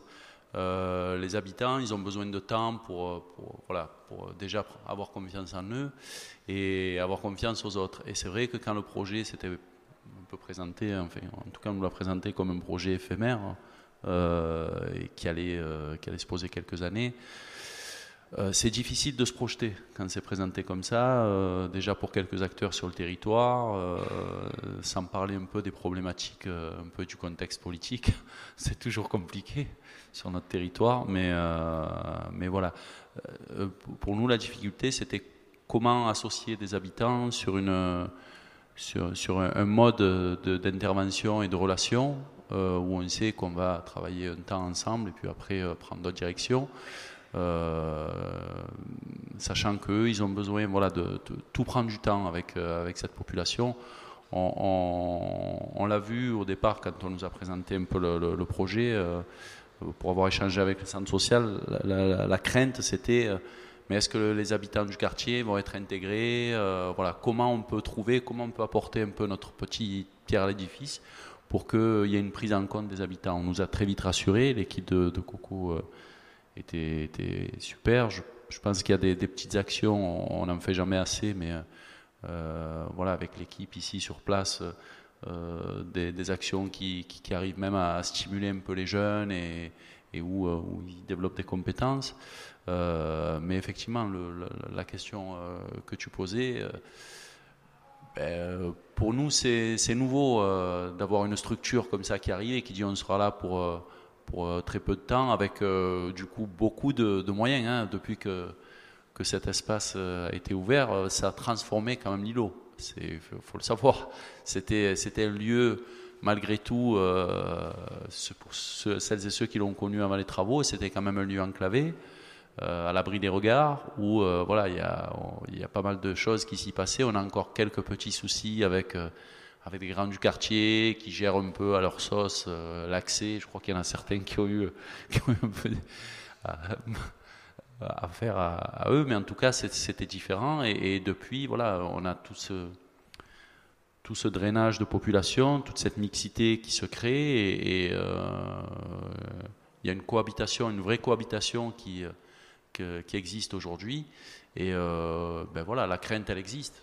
Et après, donc euh, la question de, du temps et, de l'après, euh, elle, est, centrale. Et je pense qu'elle devrait même être anticipée auprès des institutions et des politiques pour que ça ne soit pas un désert juste après, quoi, qu'il y ait des associations qui, qui se saisissent de, de, l'existant et, et, qui prennent la suite à la limite. Je ne sais pas si c'était bon par rapport à ta question. Si, si. Mais du coup, moi, j'ai envie de poser une question à, disons, à Yes Camp ou en tout cas aux, personnes qui sont engagées dans ce projet. Parce que pour moi, dans, cette question du temps, j'entends aussi autre chose. Puisque tout à l'heure, on a dit qu'il y avait un environnement supplémentaire qui était apporté. Et cet environnement supplémentaire, c'est forcément des compétences nouvelles. Et que ce qu'on entend aussi dans, le témoignage tout à l'heure, c'est que c'est de se dire, mais ces compétences nouvelles, au, terme du projet, elles vont se retirer. Et donc, on s'engage dans des compétences nouvelles, on s'engage dans des. C'est pas uniquement s'engager, disons, avec l'autre, c'est s'engager avec l'autre dans euh, des choses neuves. C'est comme si, par exemple, d'un seul coup, euh, je rencontrais un, quelqu'un qui fait de la voile, et puis je m'engage avec lui dans, quelque chose, et puis paf, d'un seul coup, il, disparaît, quoi. Cette personne-là, elle n'est plus présente dans mon, dans mon environnement, donc cette pratique-là, elle disparaît. Et donc, je me demande comment. Euh, vous gérez cette, enfin, voilà, comment vous avez réfléchi cette question de la temporalité au regard de ce que vous engagez comme euh, agencement nouveau dans le quartier Je vais répondre rapidement, mais après j'aimerais bien écouter euh, Yves du Théâtre de l'œuvre, ou Pierre Alain, ou d'autres. Euh, mais aussi, si ton nouvel ami qui est parti faisait de la voile, il est parti, mais peut-être qu'il t'a appris à naviguer. Et, en écoutant, moi quand j'ai écouté le podcast euh, qu'on vient d'écouter, je me suis dit mince, il y a un truc où euh, j'avais pas vu les choses de cette manière-là, où euh, on nous voit comme un équipement avec les services en plus, et on se dit euh, super, ok, il y a peut-être des services, mais si dans trois ans ils sont partis, ça sert à rien. Alors que dans notre démarche, enfin, c'est plutôt un processus. Quand on y dit trois ans, c'est trop court. Euh, je me fais le parallèle avec euh, l'école, l'école maternelle ou un master. On fait un master, ça dure deux ans. On se dit pas quand on s'engage dans un master que c'est trop court. On se dit ça va être deux ans.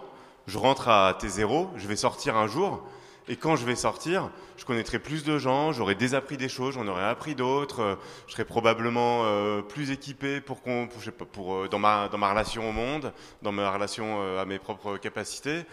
Et euh, pour nous, en tout cas, euh, effectivement, nous on est plus euh, nomades dans l'association. On on est déjà passé par plusieurs projets et on a fait ce chemin à chaque fois où on est arrivé dans un projet. Et quand on est sorti, on a vu tout ce qu'on avait appris, gagné en rencontres, euh, en lecture du monde. Et, et là, en écoutant, je me suis dit mais oui, en fait, c'est pas si évident de se dire que parce qu'il y a une dimension physique euh, très réelle. Enfin, il y a ces mètres carrés, on est arrivé, on a peint, euh, il y a un nom, il y a un portail, euh, et, qu'en fait, c'était pas évident de voir au-delà du bâti. le fait que c'était surtout un, moment où on mise sur la possibilité de, la rencontre et de l'apprentissage croisé. Oui, mais enfin, j'ai l'impression quand même que tu peux pas faire l'impasse sur la dimension. Je sais pas comment dire. il faudrait que je trouve un autre mot que offre de service, mais d'une certaine manière, il y a quand même. Tu viens. co- Coco Velten vient quand même à un moment donné venir en complément de quelque chose.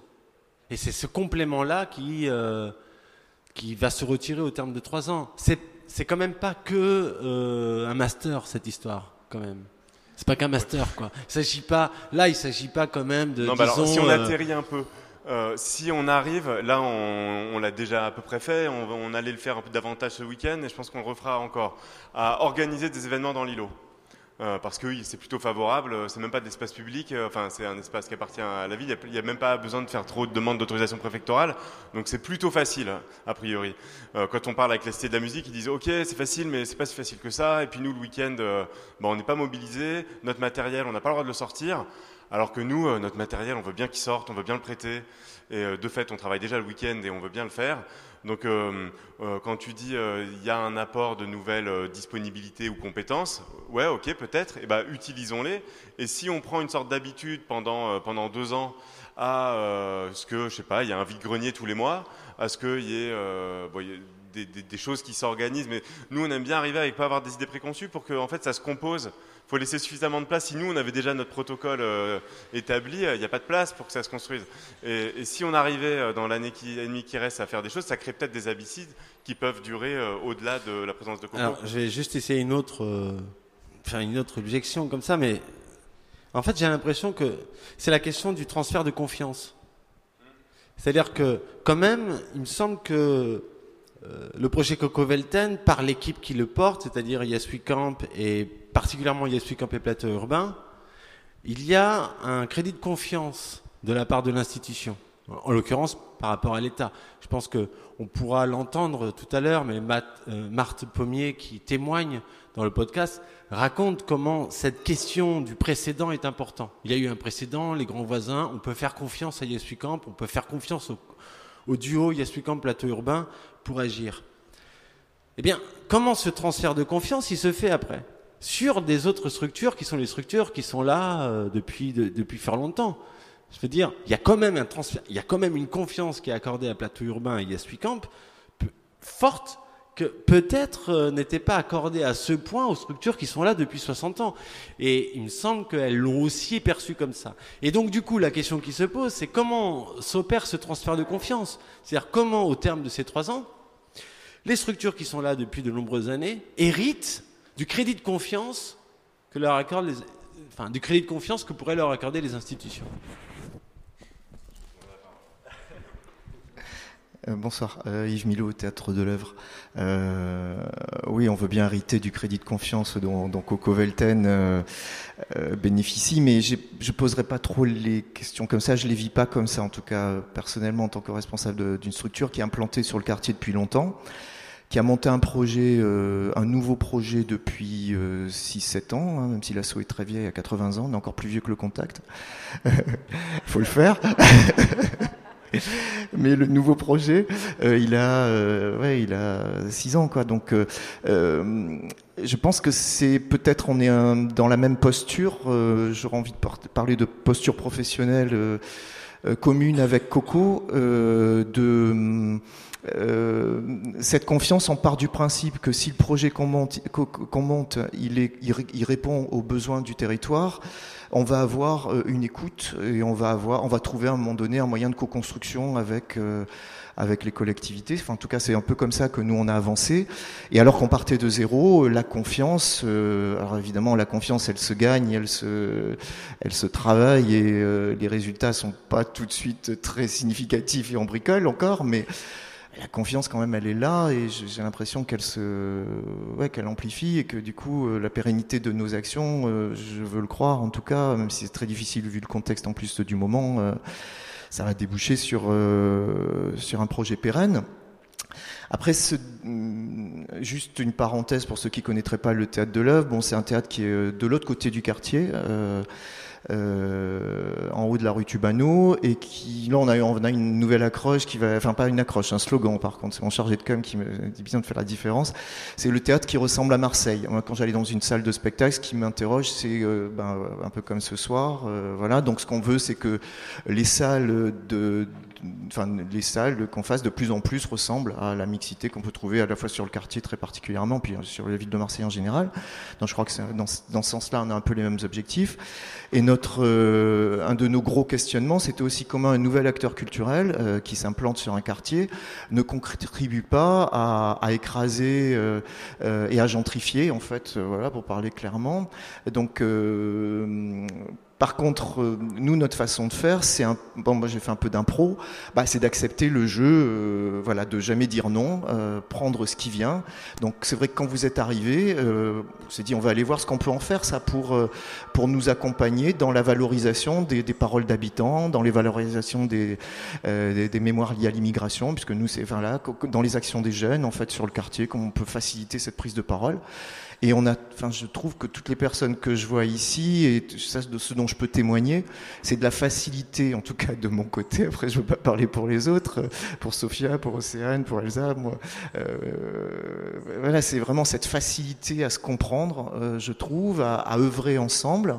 Ça, c'est vraiment un truc à mettre à votre crédit, quoi, et du plaisir, même, enfin, euh, encore une fois, en ce qui nous concerne ici, ça, je, je sais que je, je, crois que je peux parler à toute le, au nom de l'ensemble de l'équipe.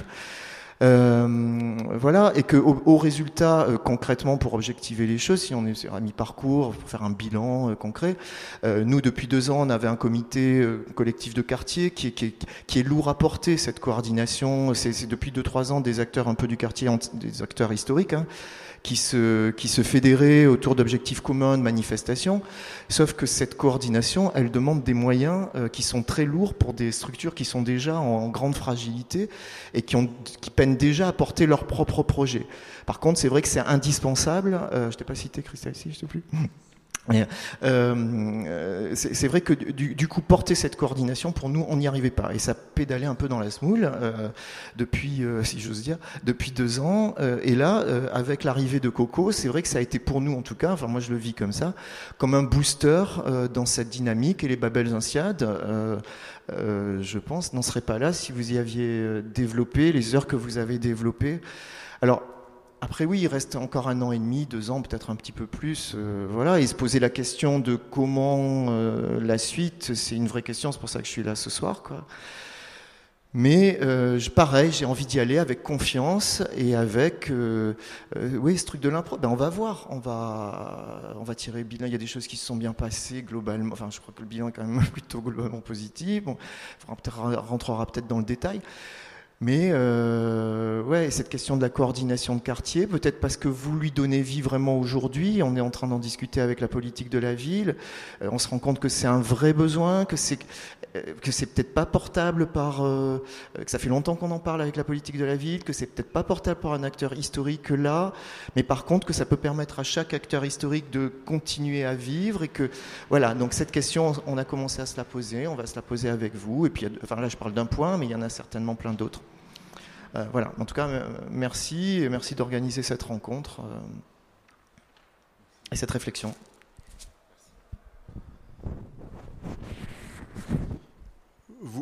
On peut aussi poser des questions, enfin continuer euh, les, euh, interventions de cette nature, les témoignages, mais ceux qui euh, le souhaitent peuvent poser les questions. J'ai le câble un peu court, il faut venir par ici.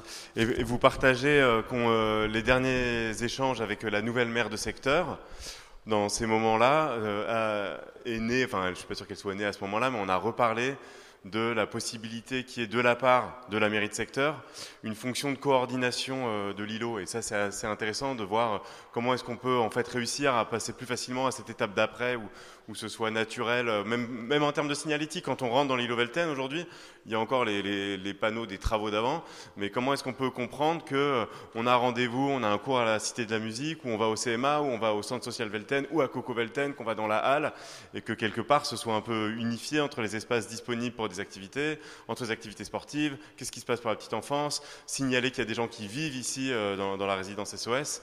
Et, voilà, on est, je sens qu'on est aux prémices de la possibilité que ça s'enclenche. Euh, bah non, moi j'avais levé la main, même si je ne travaille pas ici et même pas dans les quartiers. Et j'avais juste envie en fait de réagir par rapport aux choses que tu as dit euh, et assez parallèle, notamment avec un master, avec l'école, avec euh, l'institution de l'enseignement, euh, parce que j'ai travaillé longuement à l'université.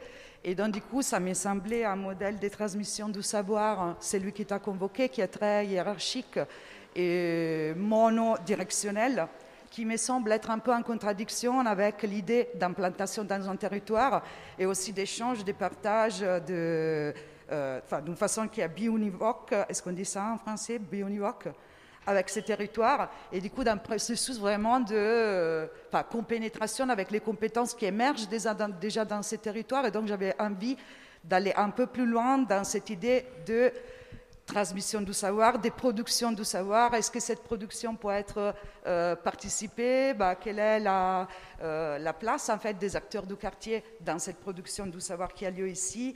Euh, Comment on peut reconsidérer, défier aussi les modèles du savoir, qui, de production du savoir qui nous sont proposés par les institutions, notamment les institutions scolaires et universitaires?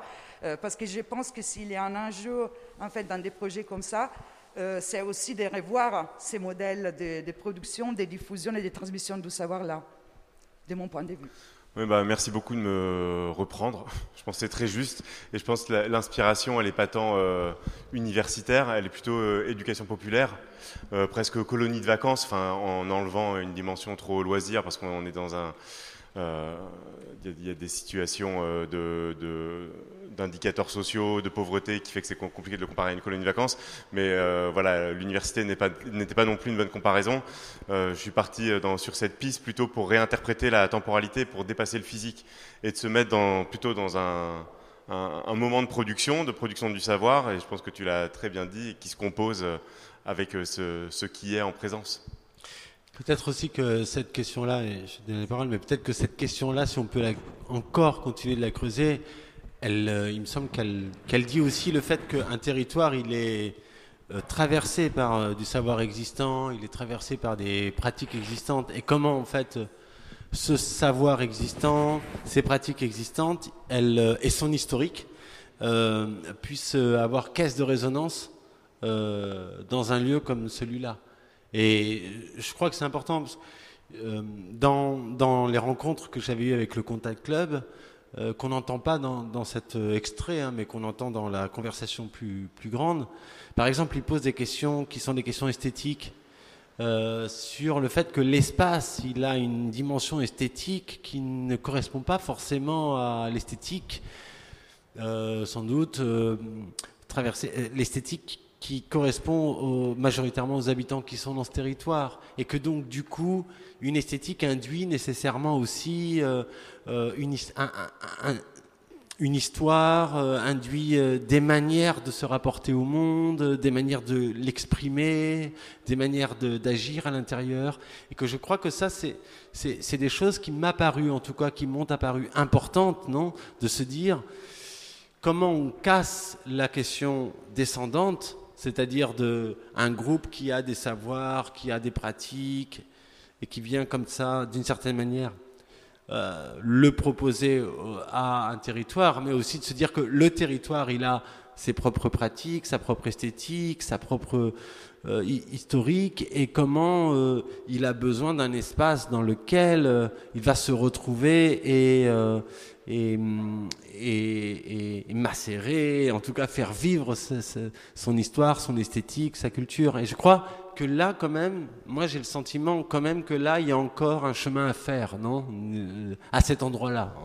J'ai le sentiment, quand on regarde quand même Bon, voilà, les, espaces, comment ils sont dessinés, c'est pas un dessin que je vais retrouver euh, globalement à Belzins, quoi, quand même. C'est pas ces espaces-là que je retrouve. Donc, est-ce qu'il n'y a pas là encore un chemin à faire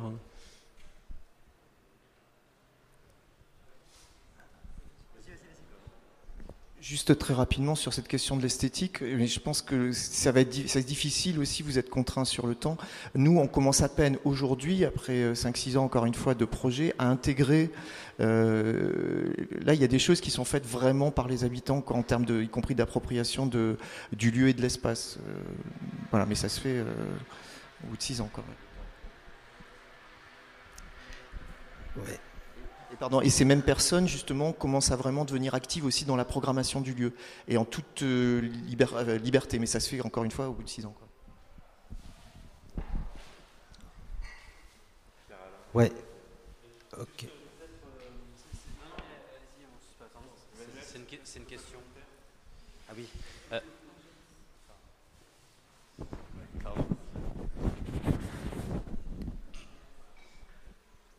je fais rapide, mais c'était juste une, question purement euh, technique, vu que je, suis arrivé tout récemment ici et j'ai longtemps suivi le projet des grands voisins, mais, pas celui de, de Coco Velten.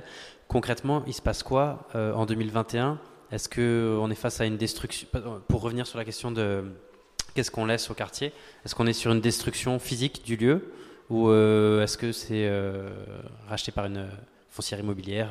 Je, je, suis curieux de savoir très concrètement qu'est-ce qui va se passer parce que c'est vrai que l'impact euh, physique même d'un lieu peut marquer euh, plus ou moins ce qu'on va laisser aux gens du quartier. Voilà. Ouais, bah, en fait, je voulais intervenir pour. Euh, moi, je participe à, une association qui s'appelle Centre Ville pour tous et à, un collectif Pensons le matin qui travaille sur les questions de la ville depuis quelques années et on avait pas mal questionné le projet. on avait fait deux séances en 2018 et le 16 mars 2019 où on t'avait invité.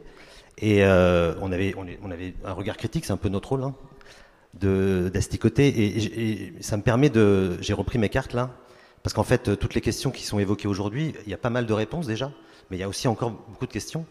On avait, alors c'est vrai que nous, on est dans une problématique où, en 2018, on avait défendu la question du droit à la ville. On était sur les 50 ans de Henri Lefebvre, et on espérait que ce lieu, qui était euh, un espace, un milieu d'ailleurs, ça a été dit, euh, plus qu'un lieu, c'est un milieu, euh, qui pouvait être extrêmement fort. Il y avait beaucoup d'acteurs, euh, Yves l'a dit, et euh, il y avait beaucoup d'enjeux dans ce quartier. Donc le modèle de transfert d'une expérience et on va dire le crédit de confiance de l'État sur une dynamique parisienne ici, évidemment, c'était pas facile. Et ce qui s'est passé en deux ans, il y a des enjeux qui ont été repérés dès le début. Hein. La question du temps, le rapport au temps, c'était évident. Euh, et c'est un vrai problème aujourd'hui qui demeure. Il y avait la question des espaces, et notamment, ça vient d'être dit, euh, le lien à l'espace public, mais aussi euh, l'espace privé. Et cet espace est aussi un bâtiment public, hein, donc quel avenir à cet espace-là? Et la question des moyens économiques, ça a été dit par Samia, mais certes, on peut se... Et dans nos milieux, évidemment, il y a beaucoup de services civiques, sauf que construire des modèles de développement uniquement fondés sur le service civique, ou les stagiaires, c'est pas un modèle d'avenir.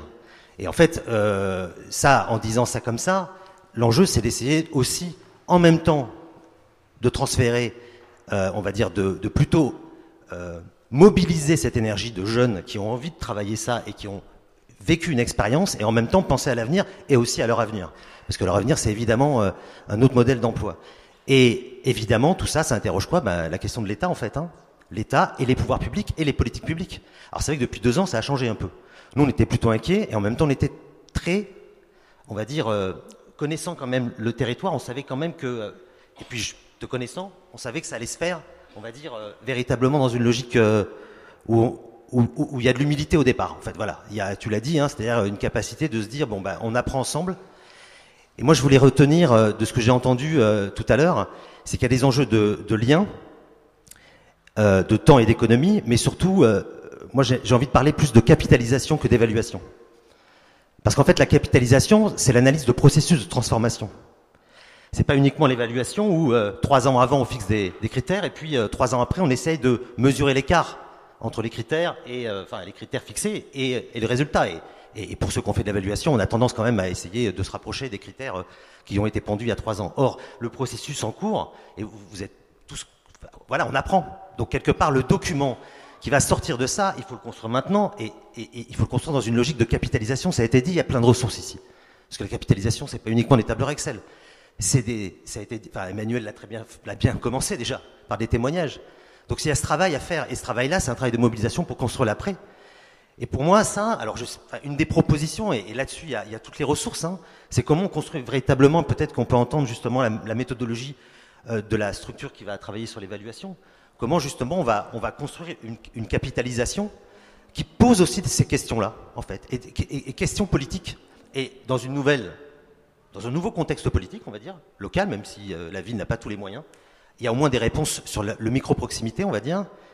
Et, euh, puis l'enjeu, euh, on, le vit, on Yves l'a dit, hein, oui, on peut, on peut construire un centre-ville pour tous, quoi. Sincèrement, on y pense, mais vraiment. C'est-à-dire aussi de pouvoir accueillir et de pouvoir vivre ensemble.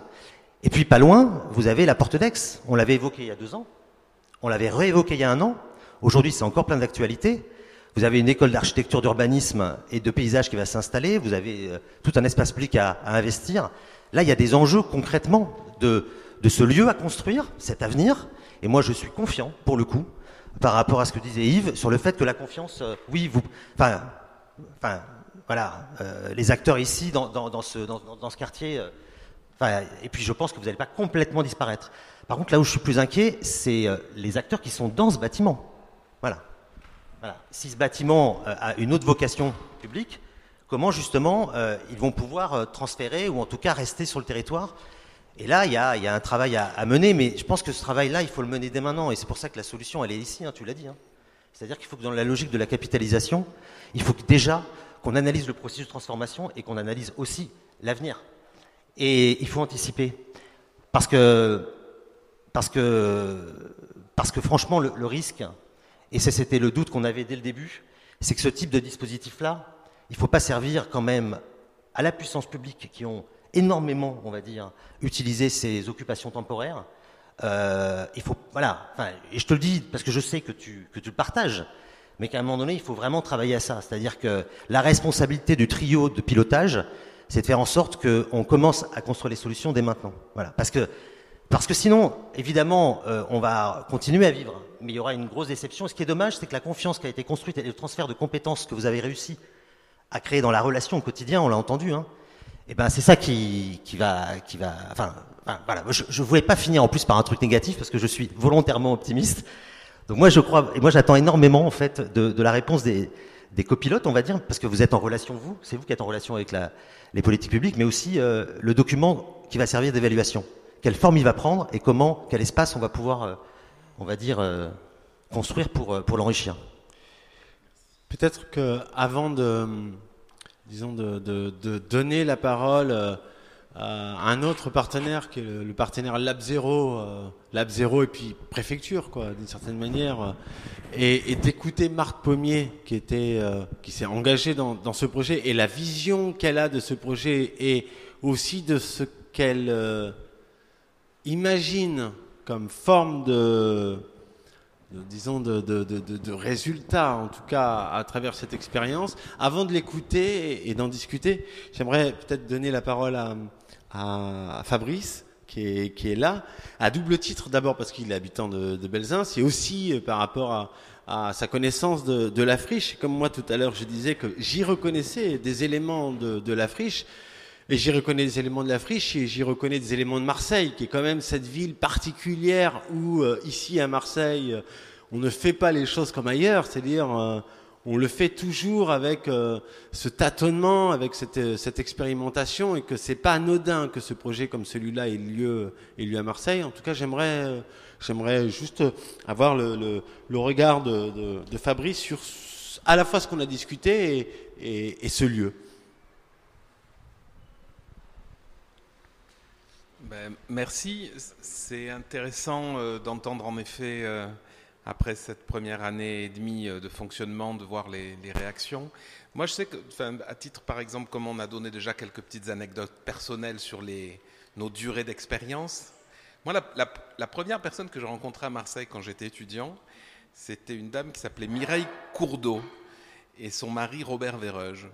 Et c'est drôle parce que je faisais de la radio à l'époque, je faisais des interviews, et j'avais interviewé donc euh, Mireille Courdeau et Robert Véreuge, parce que s'il y a aujourd'hui la Cité de la musique ici, c'est eux en fait qui l'ont initié. Et ce qui m'intéresse dans ce regard-là, c'est que tout ce qu'ils avaient imaginé, initié dans ce dispositif-là, avec un équipement culturel, en fait ne s'est pas passé. Et euh, le travail de la Cité à la musique est, très important et remarquable. Hein. Il ne s'agit absolument pas euh, d'interroger euh, ce qu'ils font concrètement au quotidien, mais c'est la question en effet de comment des expériences de cette nature-là peuvent permettre d'accompagner le, développement d'un quartier. Et on sait bien entendu pourquoi, avec quelle logique foncière il y a eu autour. Et ce qui me semble très important et très intéressant dans les démarches de Yes We Camp, c'est justement de penser comment est-ce que ces temps d'expérience, ils peuvent commencer à enclencher de véritables réflexions sur la manière dont on peut, avec ces expériences participatives, avec ce qu'on a toujours préféré appeler les espaces intermédiaires, euh, les fabriques plutôt que les tiers-lieux, pour ce qui nous concerne, euh, comment est-ce qu'on peut essayer de faire sur ce territoire à Marseille qu'autre chose euh, qu'un système de boboisation se passe sur ce quartier? Et je pense que Marseille a la chance de pouvoir véritablement expérimenter cela parce qu'elle ne sera jamais frappée de boboisation. En tous les cas, pas tant que je serai vivant, en tous les cas dans les 20-25 ans qui arrivent, il n'y a aucune chance de ça, aucune, euh, aucune malchance de ça. donc ce qui est très fort avec euh, la concentration qu'il y a sur, euh, sur le quartier en ce moment, c'est qu'on pourrait justement euh, combiner l'arrivée d'équipements publics comme l'école, on pourrait combiner le, redéploiement d'une bibliothèque, on pourrait recombiner la concentration qu'il y a dans, cet îlot pour dire comment est-ce qu'en effet un quartier aujourd'hui peut se repenser. Et quand on dirait comment est-ce qu'un quartier culturel peut se recomposer. C'est pas un quartier dans lequel on vient forcément écouter des concerts, dans lequel on vient forcément voir des expositions, etc. Mais c'est un quartier dans lequel on pourrait essayer de vivre différemment le centre-ville. Et c'est vrai qu'on est dans, une spécificité sur ce, sur ce secteur, moi dans lequel j'habite, qui peut permettre de faire des choses qui, seraient, qui seront beaucoup plus difficiles à Noailles pour d'autres questions urbaines un peu plus, un peu plus complexes dans lesquelles on ne peut pas rentrer en détail là maintenant. Et là, euh, je pense que bien entendu, une structure comme euh, Yes We Camp et ce que vous développez en réseau avec les structures résidentes ici pourrait vraiment, avec les collectivités publiques, penser à ça. Euh, qu'est-ce qu'on va faire des rez-de-chaussée dans tous ces quartiers, puisque par exemple, il y a beaucoup de commerces qui sont morts ou qui ne vivent pas, ou qui vont même partir dans des marchés de gros. Il y a beaucoup d'espaces publics qu'il faut complètement inventer dans leur mode d'utilisation. Les rares espaces publics euh, de parcs ou de terrains de jeu sont fermés. Et on sait que ça, pour que ça vive, il va falloir un investissement humain qui va être très important. Et que cet investissement humain, c'est forcément une combinaison entre des, on va dire, des politiques publiques et puis des forces de la société civile qui sont engagées dans des projets comme, euh, comme celui que vous animez ici. On l'espère, cette démarche sur cette approche euh, urbaine, territoriale, pour répondre à la question qui a été posée, qui compte, puisqu'on n'est pas, comme c'est le cas au grand voisin, dans une situation où on connaît la fin, dans le cadre d'une opération d'aménagement urbain, où on sait qu'on est là de manière intercalaire et que ce qui vient derrière est déjà bien identifié. Ici, ce qui vient derrière, c'est pas identifié. Donc la question de la temporalité courte, que nous, on, prend le risque euh, d'accepter, euh, on, vient que pendant trois ans, donc forcément on accepte d'être maladroit, d'être un peu de, de, bousculé, avec ce que ça a de bon ou avec ce que ça peut avoir d'à côté de la plaque, mais on se met dans cette situation de réalité euh, et dans la rencontre de, de ça. on n'est pas dans une situation où on sait qu'il y a forcément une fin. Euh, enfin, ce que je veux dire, c'est que, que les trois ans, ça, peut aussi être comme un CDD avant un CDI. Euh, nous, en tout cas, dans toute la période de lancement, on n'est pas en train de calculer qu'on va pouvoir rester plus longtemps. On est en train de calculer, de se dire, on a trois ans, enfin quatre quelque part, parce qu'on a bossé au moins un an avant avec Sophia, avec, l'équipe de Yesucamp pour rencontrer les personnes du quartier. Euh, donc on, on investit pleinement cette période courte et on espère qu'elle va nous donner euh, de l'énergie et une forme de liberté, et puis même d'avoir le droit de faire des choses. Les, les- même les autorisations réglementaires qu'on a parfois, on les a parce que notre dossier il fait trois ans. Si c'était pour toujours, on serait peut-être pas accepté de la même manière par euh, par euh, par les autorités tout simplement. Mais euh, maintenant qu'on est à, à 15 mois de la fin, on peut se demander ensemble, et c'est un des sujets, euh, il est sûrement trop tôt pour le rentrer en détail, mais, euh, qu'est-ce qu'on propose pour la suite? Parce que la suite, normalement, c'est un bâtiment qui appartient à l'État et la ville est en train de le racheter. Manifestement, ça n'a pas beaucoup avancé. Aujourd'hui, l'État a dit je le récupérerai bien pour remettre des bureaux parce que je, manque toujours de place pour de bureaux. Et la, ville, en tout cas celle qui est à l'œuvre aujourd'hui, dit euh, bon, bah, Coco, c'est bien, mais ça va pas s'arrêter l'année prochaine. Donc, dans cette perspective, comment est-ce qu'on peut composer euh, la suite des 15 mois euh, de notre euh, convention actuelle pour réussir à poser les questions comme ça à l'échelle du quartier? Les commerces, comment on vit? C'est quoi la culture ici? Comment est-ce que cet espace-là, il, est juste? Nous, on s'en fiche que Coco Velten se soit bien ou pas bien. En fait, c'est comment est-ce que ça, ça, ça, ça- ça apporte une contribution à l'échelle de tout un bassin de vie? Et, hum, là, on se dit que ce qui serait intéressant, c'est c'est que, ça déborde de ces mètres carrés-là. Qu'est-ce qu'il y aurait comme autre mètre carré aujourd'hui disponible euh, dans le quartier? Qui puisse être géré d'une manière un petit peu similaire, sans forcément que ce soit nous en fait, mais, mais de se dire, ok, puis il y avait aussi une logique de budget commun, parce qu'on n'a pas beaucoup parlé modèle économique, mais en gros la manière, euh, dans, des projets comme ici, on, dépense plein de trucs qui, coûtent et qui rapportent pas beaucoup, enfin qui rapportent pas. Euh, quand, on, est ouvert et qu'on propose des choses, un accès, euh, des activités, ça, permet des usages, mais ça rapporte pas d'argent. Et pour financer ça, on, on ponctionne de l'économie immobilière. Tous ceux qui sont ici payent une contribution aux charges qui, qui contribue à financer euh, le fait que ce soit ouvert comme ça. Et on ponctionne aussi un peu de l'économie marchande. Euh, la, cantine, elle reverse une partie sur cette économie des communs. Et comme c'est pas, donc ça, c'est tout ça, c'est en autofinancement, les loyers, euh, les, les commerces qui sont installés là. Et, et on arrive à autofinancer presque deux tiers. Et le tiers restant, on a des, des financements extérieurs. Et ce modèle-là, il pourrait se mutualiser avec d'autres mètres carrés à l'échelle. Du quartier. En tout cas, c'est intéressant de se poser la question parce que sans pour autant le faire, mais ça, peut, déplacer les, postures des uns et des autres.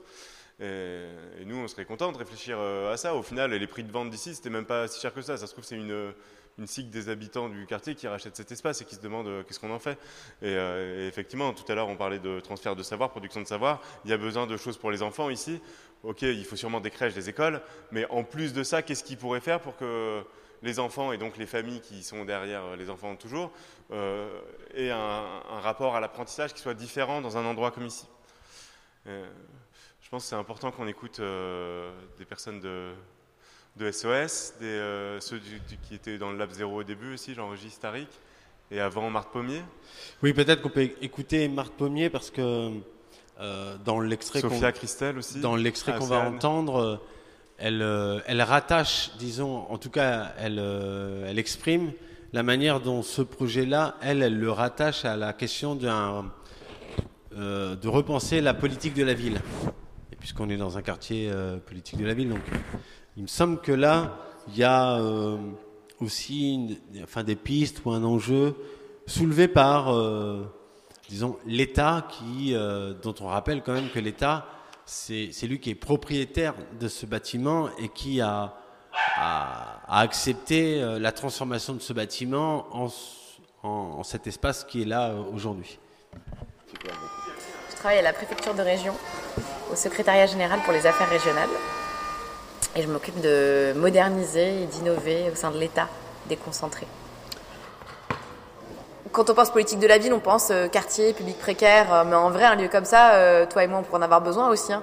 Combien de fois j'ai payé un- mon café quelque part parce que juste j'avais trop envie d'aller faire pipi et à quel point ce serait génial de pouvoir rentrer quelque part, à quel point ce serait génial aussi, euh, tiens, j'ai une heure de mon temps à perdre, j'ai pas envie de regarder une série, je descends en bas de chez moi et je sais que pendant une heure, je peux euh, jouer au Scrabble avec euh, la mamie du coin, apprendre le français, la dernière personne hébergée dans le lieu. Enfin, la question du lien social, ça c'est hyper ambitieux pour le coup, hein, mais c'est en termes d'utopie, c'est, je trouve que c'est ce que ce genre de projet représente.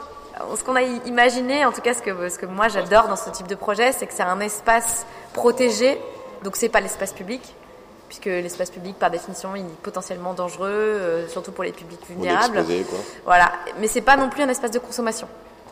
Euh, c'est pas un magasin, donc vous n'êtes pas obligé de payer pour rentrer. Mais vous êtes quand même à l'abri et en plus, euh, vous êtes au cœur de quelque chose où vous pouvez euh, devenir acteur d'un truc, ce que vous voulez. Et ça, c'est quand même euh, dans la société dans laquelle on vit. Voilà, Nicolas Détry en parle bien mieux que moi, mais et plein d'autres gens d'ailleurs, la désaffiliation, le fait que bah, chacun est dans son petit appart, chacun paye son wifi à tous les étages, alors qu'en vrai, il y a plein de choses qu'on pourrait mutualiser, faire ensemble. Ces lieux-là, ils, ils sont censés activer ça chez vous aussi et chez les gens, faire prendre conscience que ben, ce serait peut-être. On a connu euh, la solidarité mécanique dans les campagnes, on, connaît, on a connu la dissolution du lien dans la ville, et maintenant, est-ce que la ville, elle est capable de réinventer du lien? Et je trouve que ces lieux-là, ils répondent bien à ça.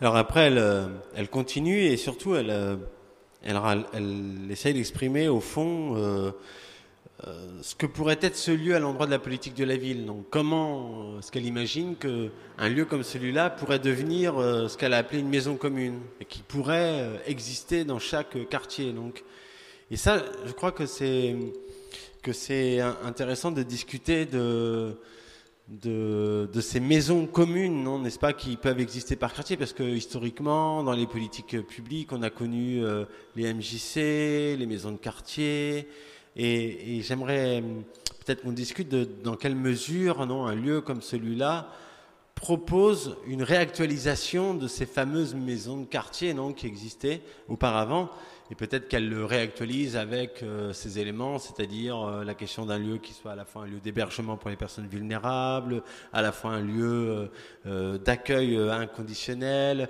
à la fois un lieu d'activité associative et entrepreneuriale. Bref, il me semble que, et elle, ce qu'elle voulait pointer, c'est que ça puisse être l'avenir, en tout cas le devenir d'une politique de la ville qui consisterait à euh, édifier des maisons communes par quartier. Alors je ne sais pas si quelqu'un du Lab Zéro est là et qui pourrait euh, en discuter. Je suis pas du tout du, Lab Zéro, mais en fait, euh, comme on, est installé depuis très peu de temps ici, moi j'avais une question un petit peu de néophyte. Euh, je me demandais si un habitant euh, de Belzins, en fait, qui est rentré ici, euh, savait où il arrivait, en fait, et moi, je trouve, nous, en tant qu'association installée ici, on a été très très bien accueillis par Océane qui nous a expliqué le fonctionnement du lieu, etc. Parce qu'on est résident ici. Mais quelqu'un d'extérieur, en fait, je me suis demandé quel accueil il, il avait et s'il osait rentrer et euh, s'il osait venir euh, euh, s'installer et poser des questions, etc. Enfin, voilà, c'était parce que je trouve que l'idée que ça devienne la maison du peuple et le, je trouve que c'est une excellente idée. Mais qu'est-ce qui va donner envie, enfin, ou donner le faire tomber ces barrières un peu de timidité et d'appréhension quand on arrive dans un lieu inconnu? J'aimerais bien proposer à Sophia ou Christelle de, de répondre. Euh, au début, c'était assez compliqué, euh, surtout que si vous avez vu, on a beaucoup de portes, beaucoup de barrières, beaucoup de portails, et du coup, forcément, on est un peu caché dans des murs et derrière des palissades, et du coup, ça fait peur.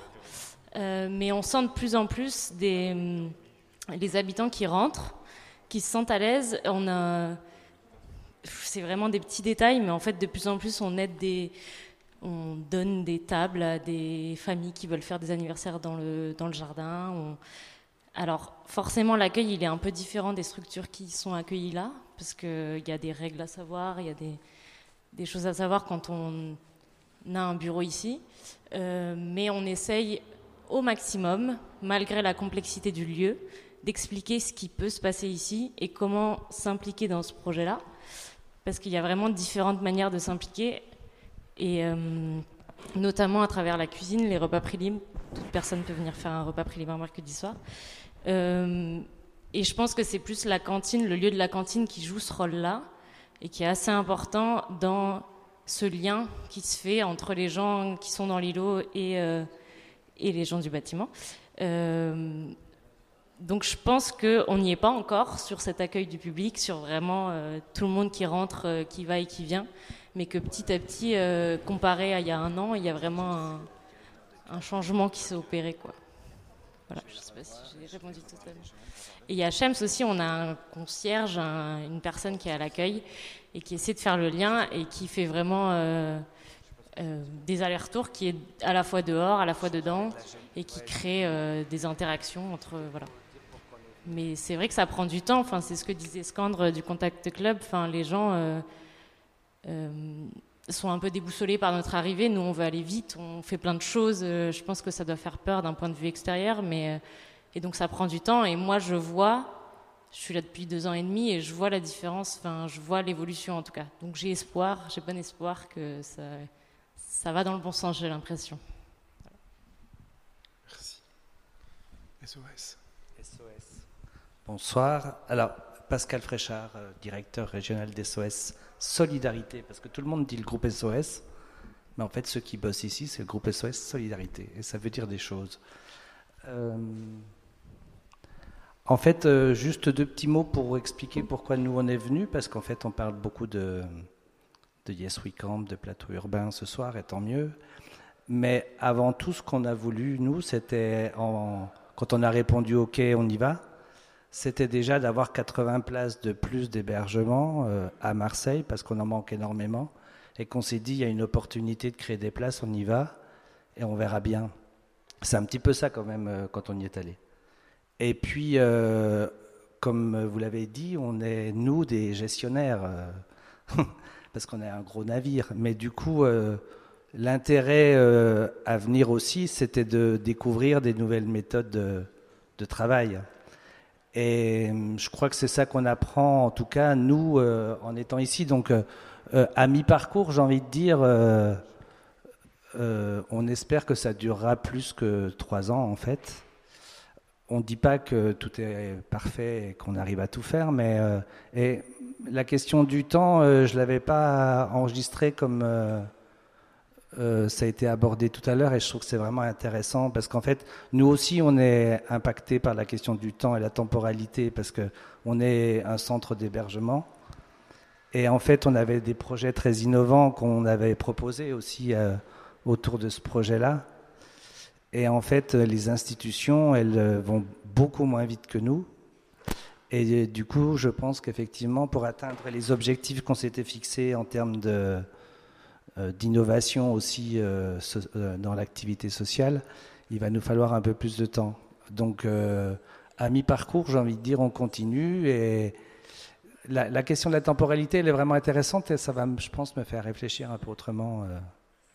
J'ai bien aimé ça. Je vais passer peut-être plus la parole aussi à Philippe, qui connaît peut-être plus euh, l'activité euh, de la RHVS. Euh, je ne sais pas si on va détailler l'activité de la RHVS. Hein. Je suis Philippe Duret, je suis directeur territorial. Je supervise Coco Velten, mais d'autres établissements. effectivement, pour nous, il y avait l'opportunité d'ouvrir 80 places supplémentaires, mais c'était aussi pouvoir expérimenter d'autres formes de, travail social et d'intervention auprès de public. Et euh, trois ans, c'est court, hein, parce qu'on voulait, euh, la mixité à tout craint. Donc on a décidé ici d'accueillir hommes, femmes, familles, couples, hommes isolés, femmes isolées, toxicomanes, euh, victimes de violences, sortant de prison, etc., etc. Ce qui peut être très rugueux à certains endroits, d'ailleurs on est un an et demi après, on, revient un peu sur, des, sur un peu des classiques. Et l'autre expérimentation, c'était bien sûr ce lieu hybride. Et comment ces interactions se jouent, comment se, passe cette porosité. Et, là aussi, ça interroge parce qu'en fait, c'est pas parce qu'on décrète les choses qu'elles se passent, bien entendu. Et euh, la troisième chose, c'était une approche plutôt rétablissement où en fait on s'adresse aux personnes qui viennent vivre ici et on travaille sur leurs forces. Et du coup, ça décale aussi la position toute, puissance, toute puissante pardon, du, du, travailleur social. Donc tout ça, ça, ça bouge, ça bouillonne, mais euh, effectivement, la temporalité, on se rend compte au bout de deux ans et demi, euh, ah, on n'a pas fait la moitié de ce qu'on avait imaginé faire pendant ce temps-là. Et moi, je pense qu'il faut que ça perdure encore. Je ne vois pas aujourd'hui l'État euh, faire un trait, tirer un trait sur 80 places d'hébergement de ce type-là à Marseille, en centre-ville. Parce que l'autre problème pour nous de la temporalité, c'est qu'on a des familles qui vivent ici. C'est principalement des familles. Hein. sur les 80 personnes, il y a 30 enfants. Donc si demain ça s'arrête, comment on reloge tout ça? À qui on les adresse? Vers qui? Vers quoi? Donc dès le départ, moi je me suis quand même dit ça ne peut pas s'arrêter au bout de trois ans, ce sera sûrement trop court au bout de trois ans, et forcément qu'on aura un peu de rab. Donc euh, nous, on joue le rab. Voilà. Merci.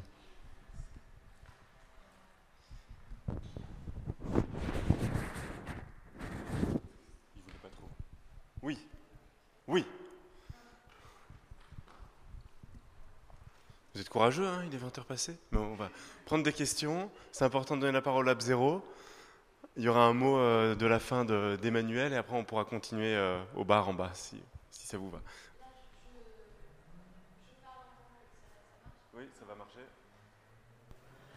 Je parle en tant qu'habitante du quartier, euh, derrière la rue Diverger, pour dire que c'est quand même extraordinaire dans ce quartier que l'implantation d'un centre d'hébergement d'urgence euh, soit aussi bien acceptée. C'est-à-dire que du coup, euh, par rapport à d'autres exemples qu'on connaît en France, quand il y a euh, l'arrivée de toxicomanes ou de, enfin bref, de voilà. Et là, c'est vrai que ça, ça se passe, ça, ça se passe sans problème. Et ça, je voudrais vraiment le souligner comme force du quartier.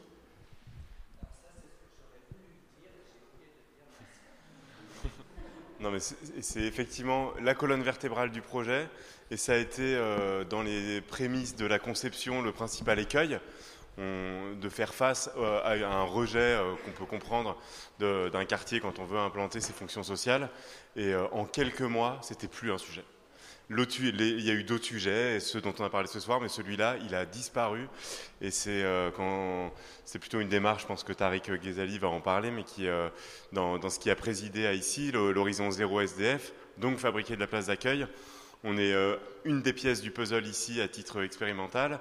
Il y a d'autres pièces du puzzle qui ont été composées, notamment pendant le temps du confinement, où on a pu, SOS, euh, à utiliser les résidences d'artistes de la Friche Belle de Mai pour accueillir des personnes qui n'avaient pas de logement. Nous, on a récupéré un hôtel euh, au village Club du Soleil, où on a hébergé 180 personnes pendant deux mois. On va réouvrir cet hôtel probablement pour cinq mois cet hiver à partir de novembre. Donc, euh, cette dimension de trouver de la place en cœur de ville pour des personnes réputées indésirables et que ça se passe bien et bien accepté, c'est, on est au rendez-vous de, ce pari. Et, merci d'ailleurs du coup au, quartier, enfin merci. Euh, le fait que ce soit accepté par le quartier euh, est aussi signifiant.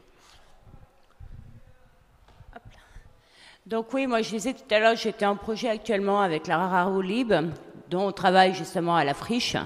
Et, pour un, et le trame de ce projet, c'est euh, de vivre ensemble tout en étant différents.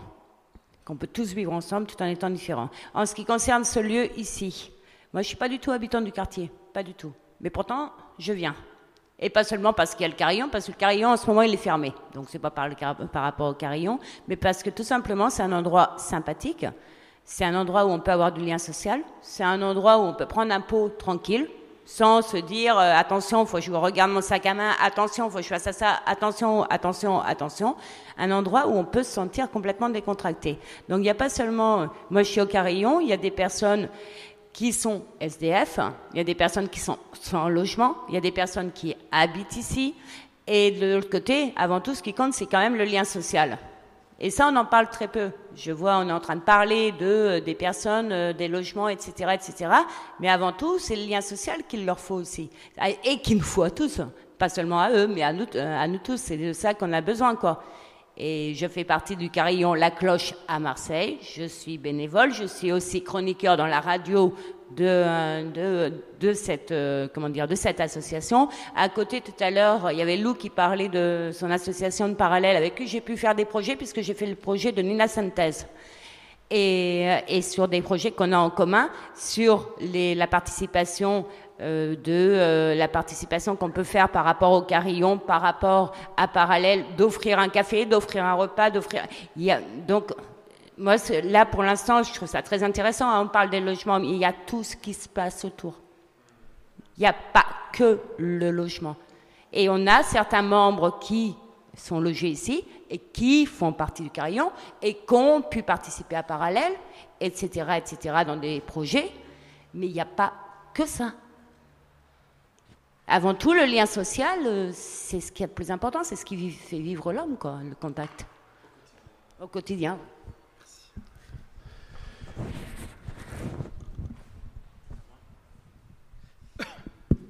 Oui, bonsoir, Tariq. Donc merci. Donc je faisais partie de l'équipe du Lab Zero avec Jean-Régis, Marthe et puis d'autres. On a été un peu des bonnes fées pour euh, créer les conditions pour que ça se passe, mais on n'était pas du tout les porteurs. Donc on a juste euh, permis que ça existe et après Yes We Camp, SOS et tous vous tous, les habitants, etc. ont créé le lieu et le font vivre. Merci pour la rencontre.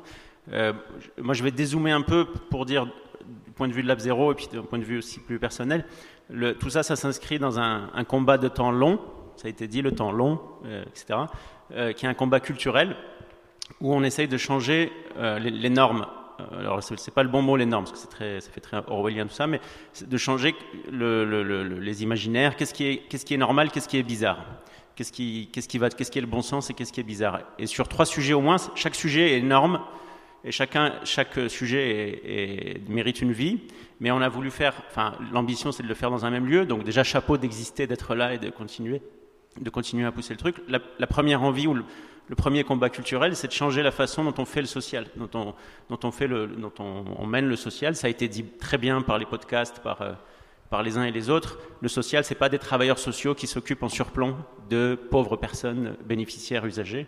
C'est un travail de communauté. C'est toute une communauté qui s'ouvre et qui se prend en main, qui fait qu'à un moment, c'est plus un problème qu'il y ait un centre d'hébergement d'urgence dans un quartier, parce que il y a le, le mot est jargon, mais l'indistinction des statuts là, qui, était dit au début. Chacun est là, chacun a un coco, et donc on fait du social différemment. Ça a été dit par le premier podcast.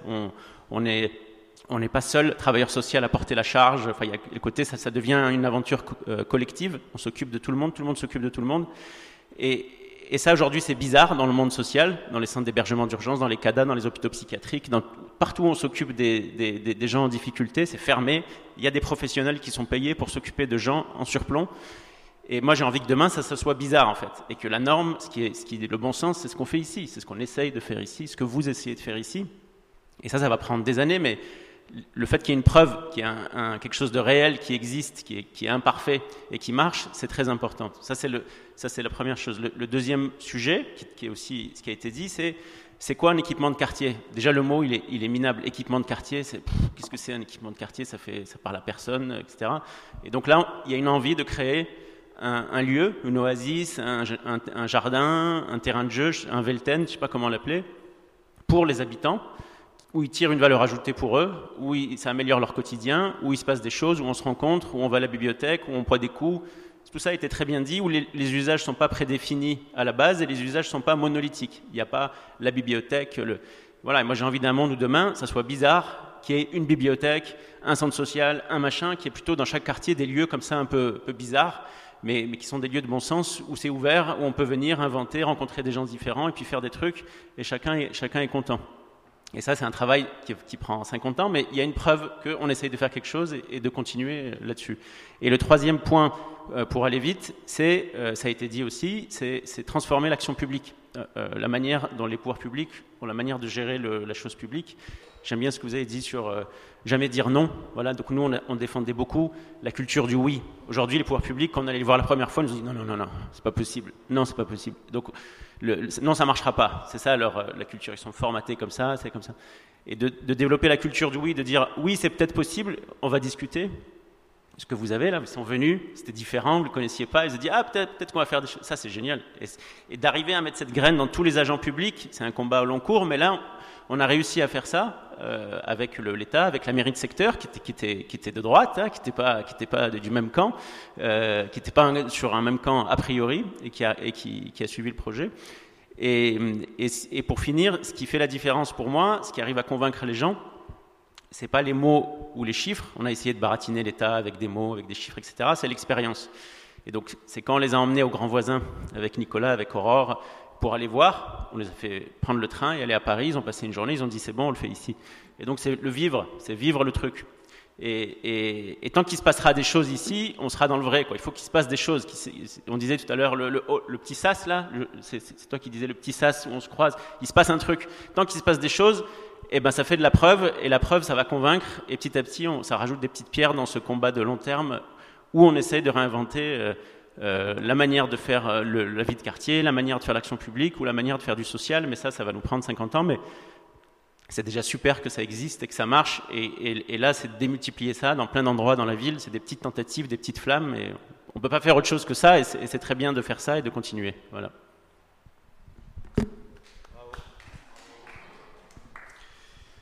Peut-être que pour terminer, on pourrait revenir, enfin revenir, euh, disons, euh, écouter peut-être euh, de manière très concrète euh, comment fonctionne l'articulation entre la résidence sociale et puis, et puis Coco Belten, à travers le témoignage de, de Bérangère qui a, travaillé ici comme travailleuse sociale. Et qui, a été confronté à, des situations comme ça très concrètes et qui, va nous en parler. Vous remarquerez que dans les extraits et puis dans le dialogue qu'on a, on a presque pas de témoignages de, de, résidents en fait. Mais en fait, dans les podcasts, vous en écouterez, notamment de Yacine qui, loge ici ou de bénévoles ici, euh, comme euh, François-Marie. Donc euh, là, on ne les entend pas, on les entendra pas, mais, ils sont bien évidemment présents dans, dans l'univers sonore de, de, de, de, cette résidence radio. je voudrais juste comme ça réagir à ce que vous venez de dire sur le fait que c'est bizarre, quoi, que, que tout cela apparaît comme bizarre et que du coup, moi, bizarre, quand j'entends bizarre, je le, j'entends queer, non Et comme s'il y avait quelque chose comme une queerisation de la politique publique. Et que je crois que ça, c'est important. C'est-à-dire qu'à un moment donné, euh, un, une politique publique puisse être, euh, bah, puisse être à un moment donné un endroit où effectivement euh, les choses ne sont pas aussi euh, pas aussi claires au niveau de, de ce qui est attendu. C'est-à-dire qu'elles qu'elles offrent des surprises. Et je crois que c'est ça qui est important, c'est qu'elles offrent du jeu. Euh, c'est aussi comme ça que j'entends le mot bizarre, quoi. Moi, c'est que ça offre du jeu, que ça offre de la possibilité d'un événement à l'intérieur même de la politique, et que ce qui est imaginé par rapport au point de départ de ce lieu puisse, qu'à terme, ça nous amène ailleurs. Et c'est un peu ce qui est en train de se passer, je trouve, moi en tout cas avec euh, avec ce lieu, c'est qu'il commence à nous amener un petit peu un petit peu ailleurs. Mais on pourrait revenir quand même, donc je voudrais terminer avec euh, un témoignage de Bérangère sur quelque chose de très concret, sur euh, son travail en tant que travailleur social euh, à SOS à l'intérieur de Coco Belten et comment ça change son travail euh, concrètement. Situation classique, euh, centre d'hébergement isolé. Il y a donc, euh, hop, je me retrouve dans un centre d'hébergement, je viendrai te voir, mmh. puis je, je, pourrais te dire je m'ennuie. Je m'ennuie et euh, franchement, j'aimerais bien euh, être cuisinier. Mm. Mm. Et là, toi, ton travail, ce serait ouais. de prendre l'annuaire, mm. D'appeler les associations dans la ville qui pourraient accueillir, machin, un gros ouais. boulot pour trouver en ouais. fait quel asso ou quel resto pourrait m'accueillir.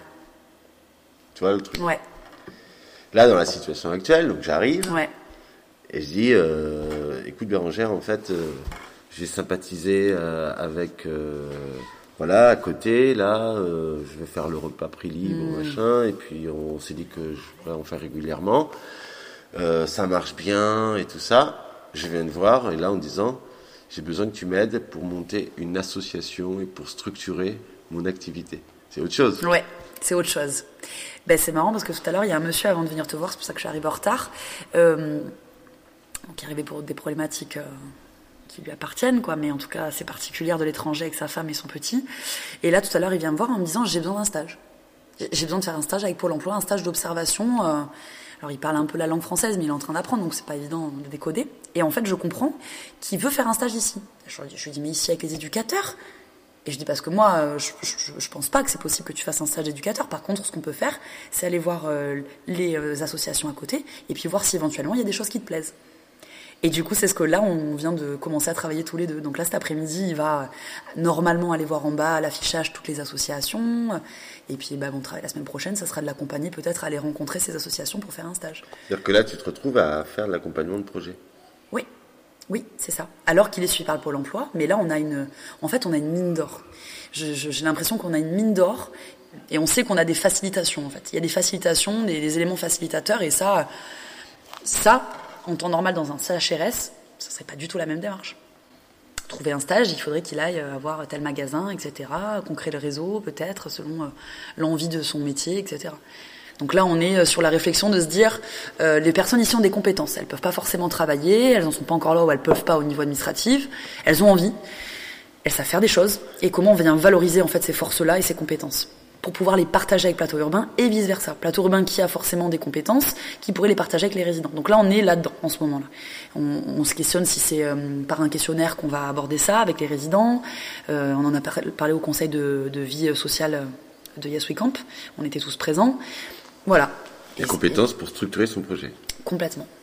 Ma collègue la dernière fois me dit bah tiens on a un monsieur qui est hyper éloigné de l'emploi qui a très envie de travailler mais c'est un peu compliqué Euh, il sait très bien couper les cheveux bah pourquoi pas? C'est une compétence de savoir couper les cheveux.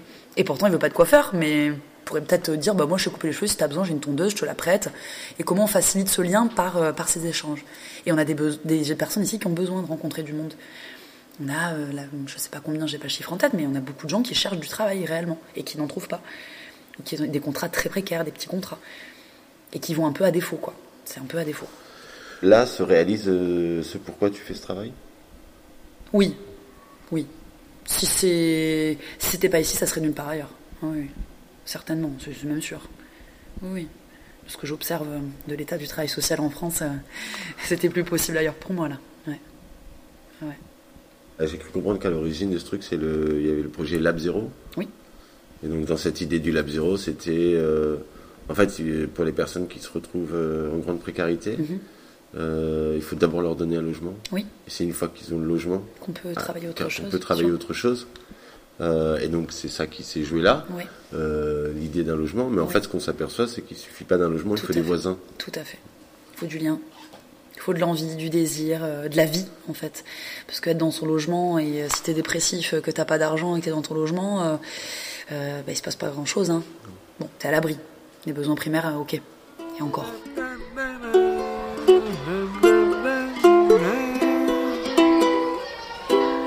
Bon, tu coupes après les conneries qu'on dit là.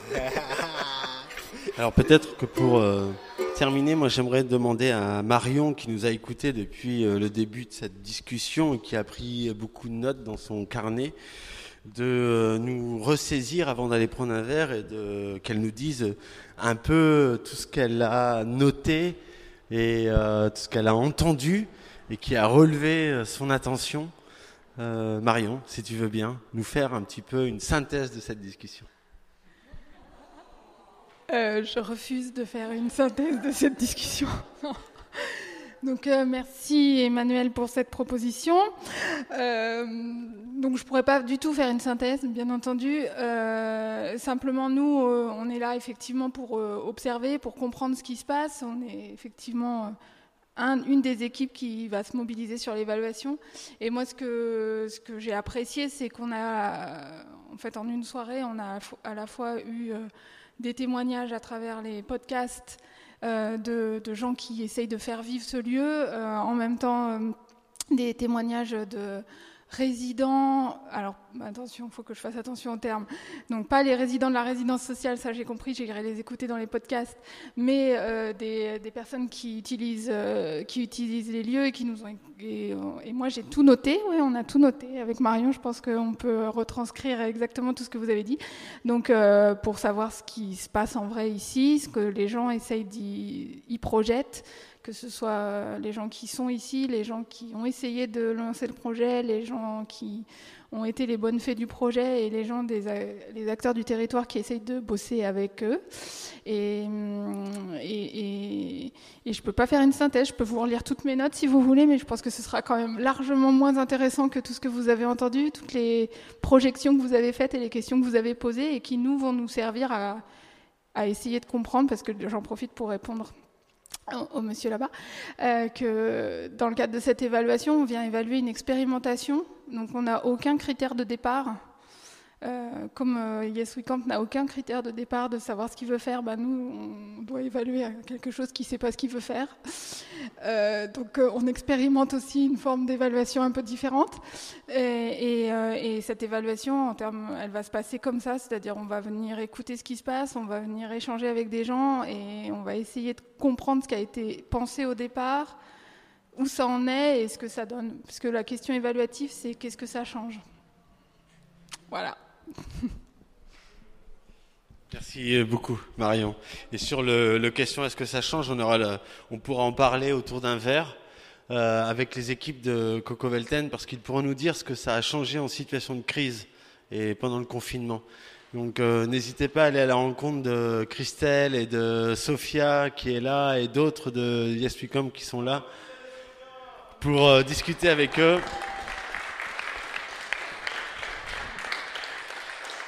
Et discuter avec eux sur euh, comment ce lieu euh, a réouvert pendant le confinement et comment il s'est transformé et que c'est pas sans lien avec son histoire. Voilà. Merci en tout cas pour votre attention et cette discussion. Merci beaucoup.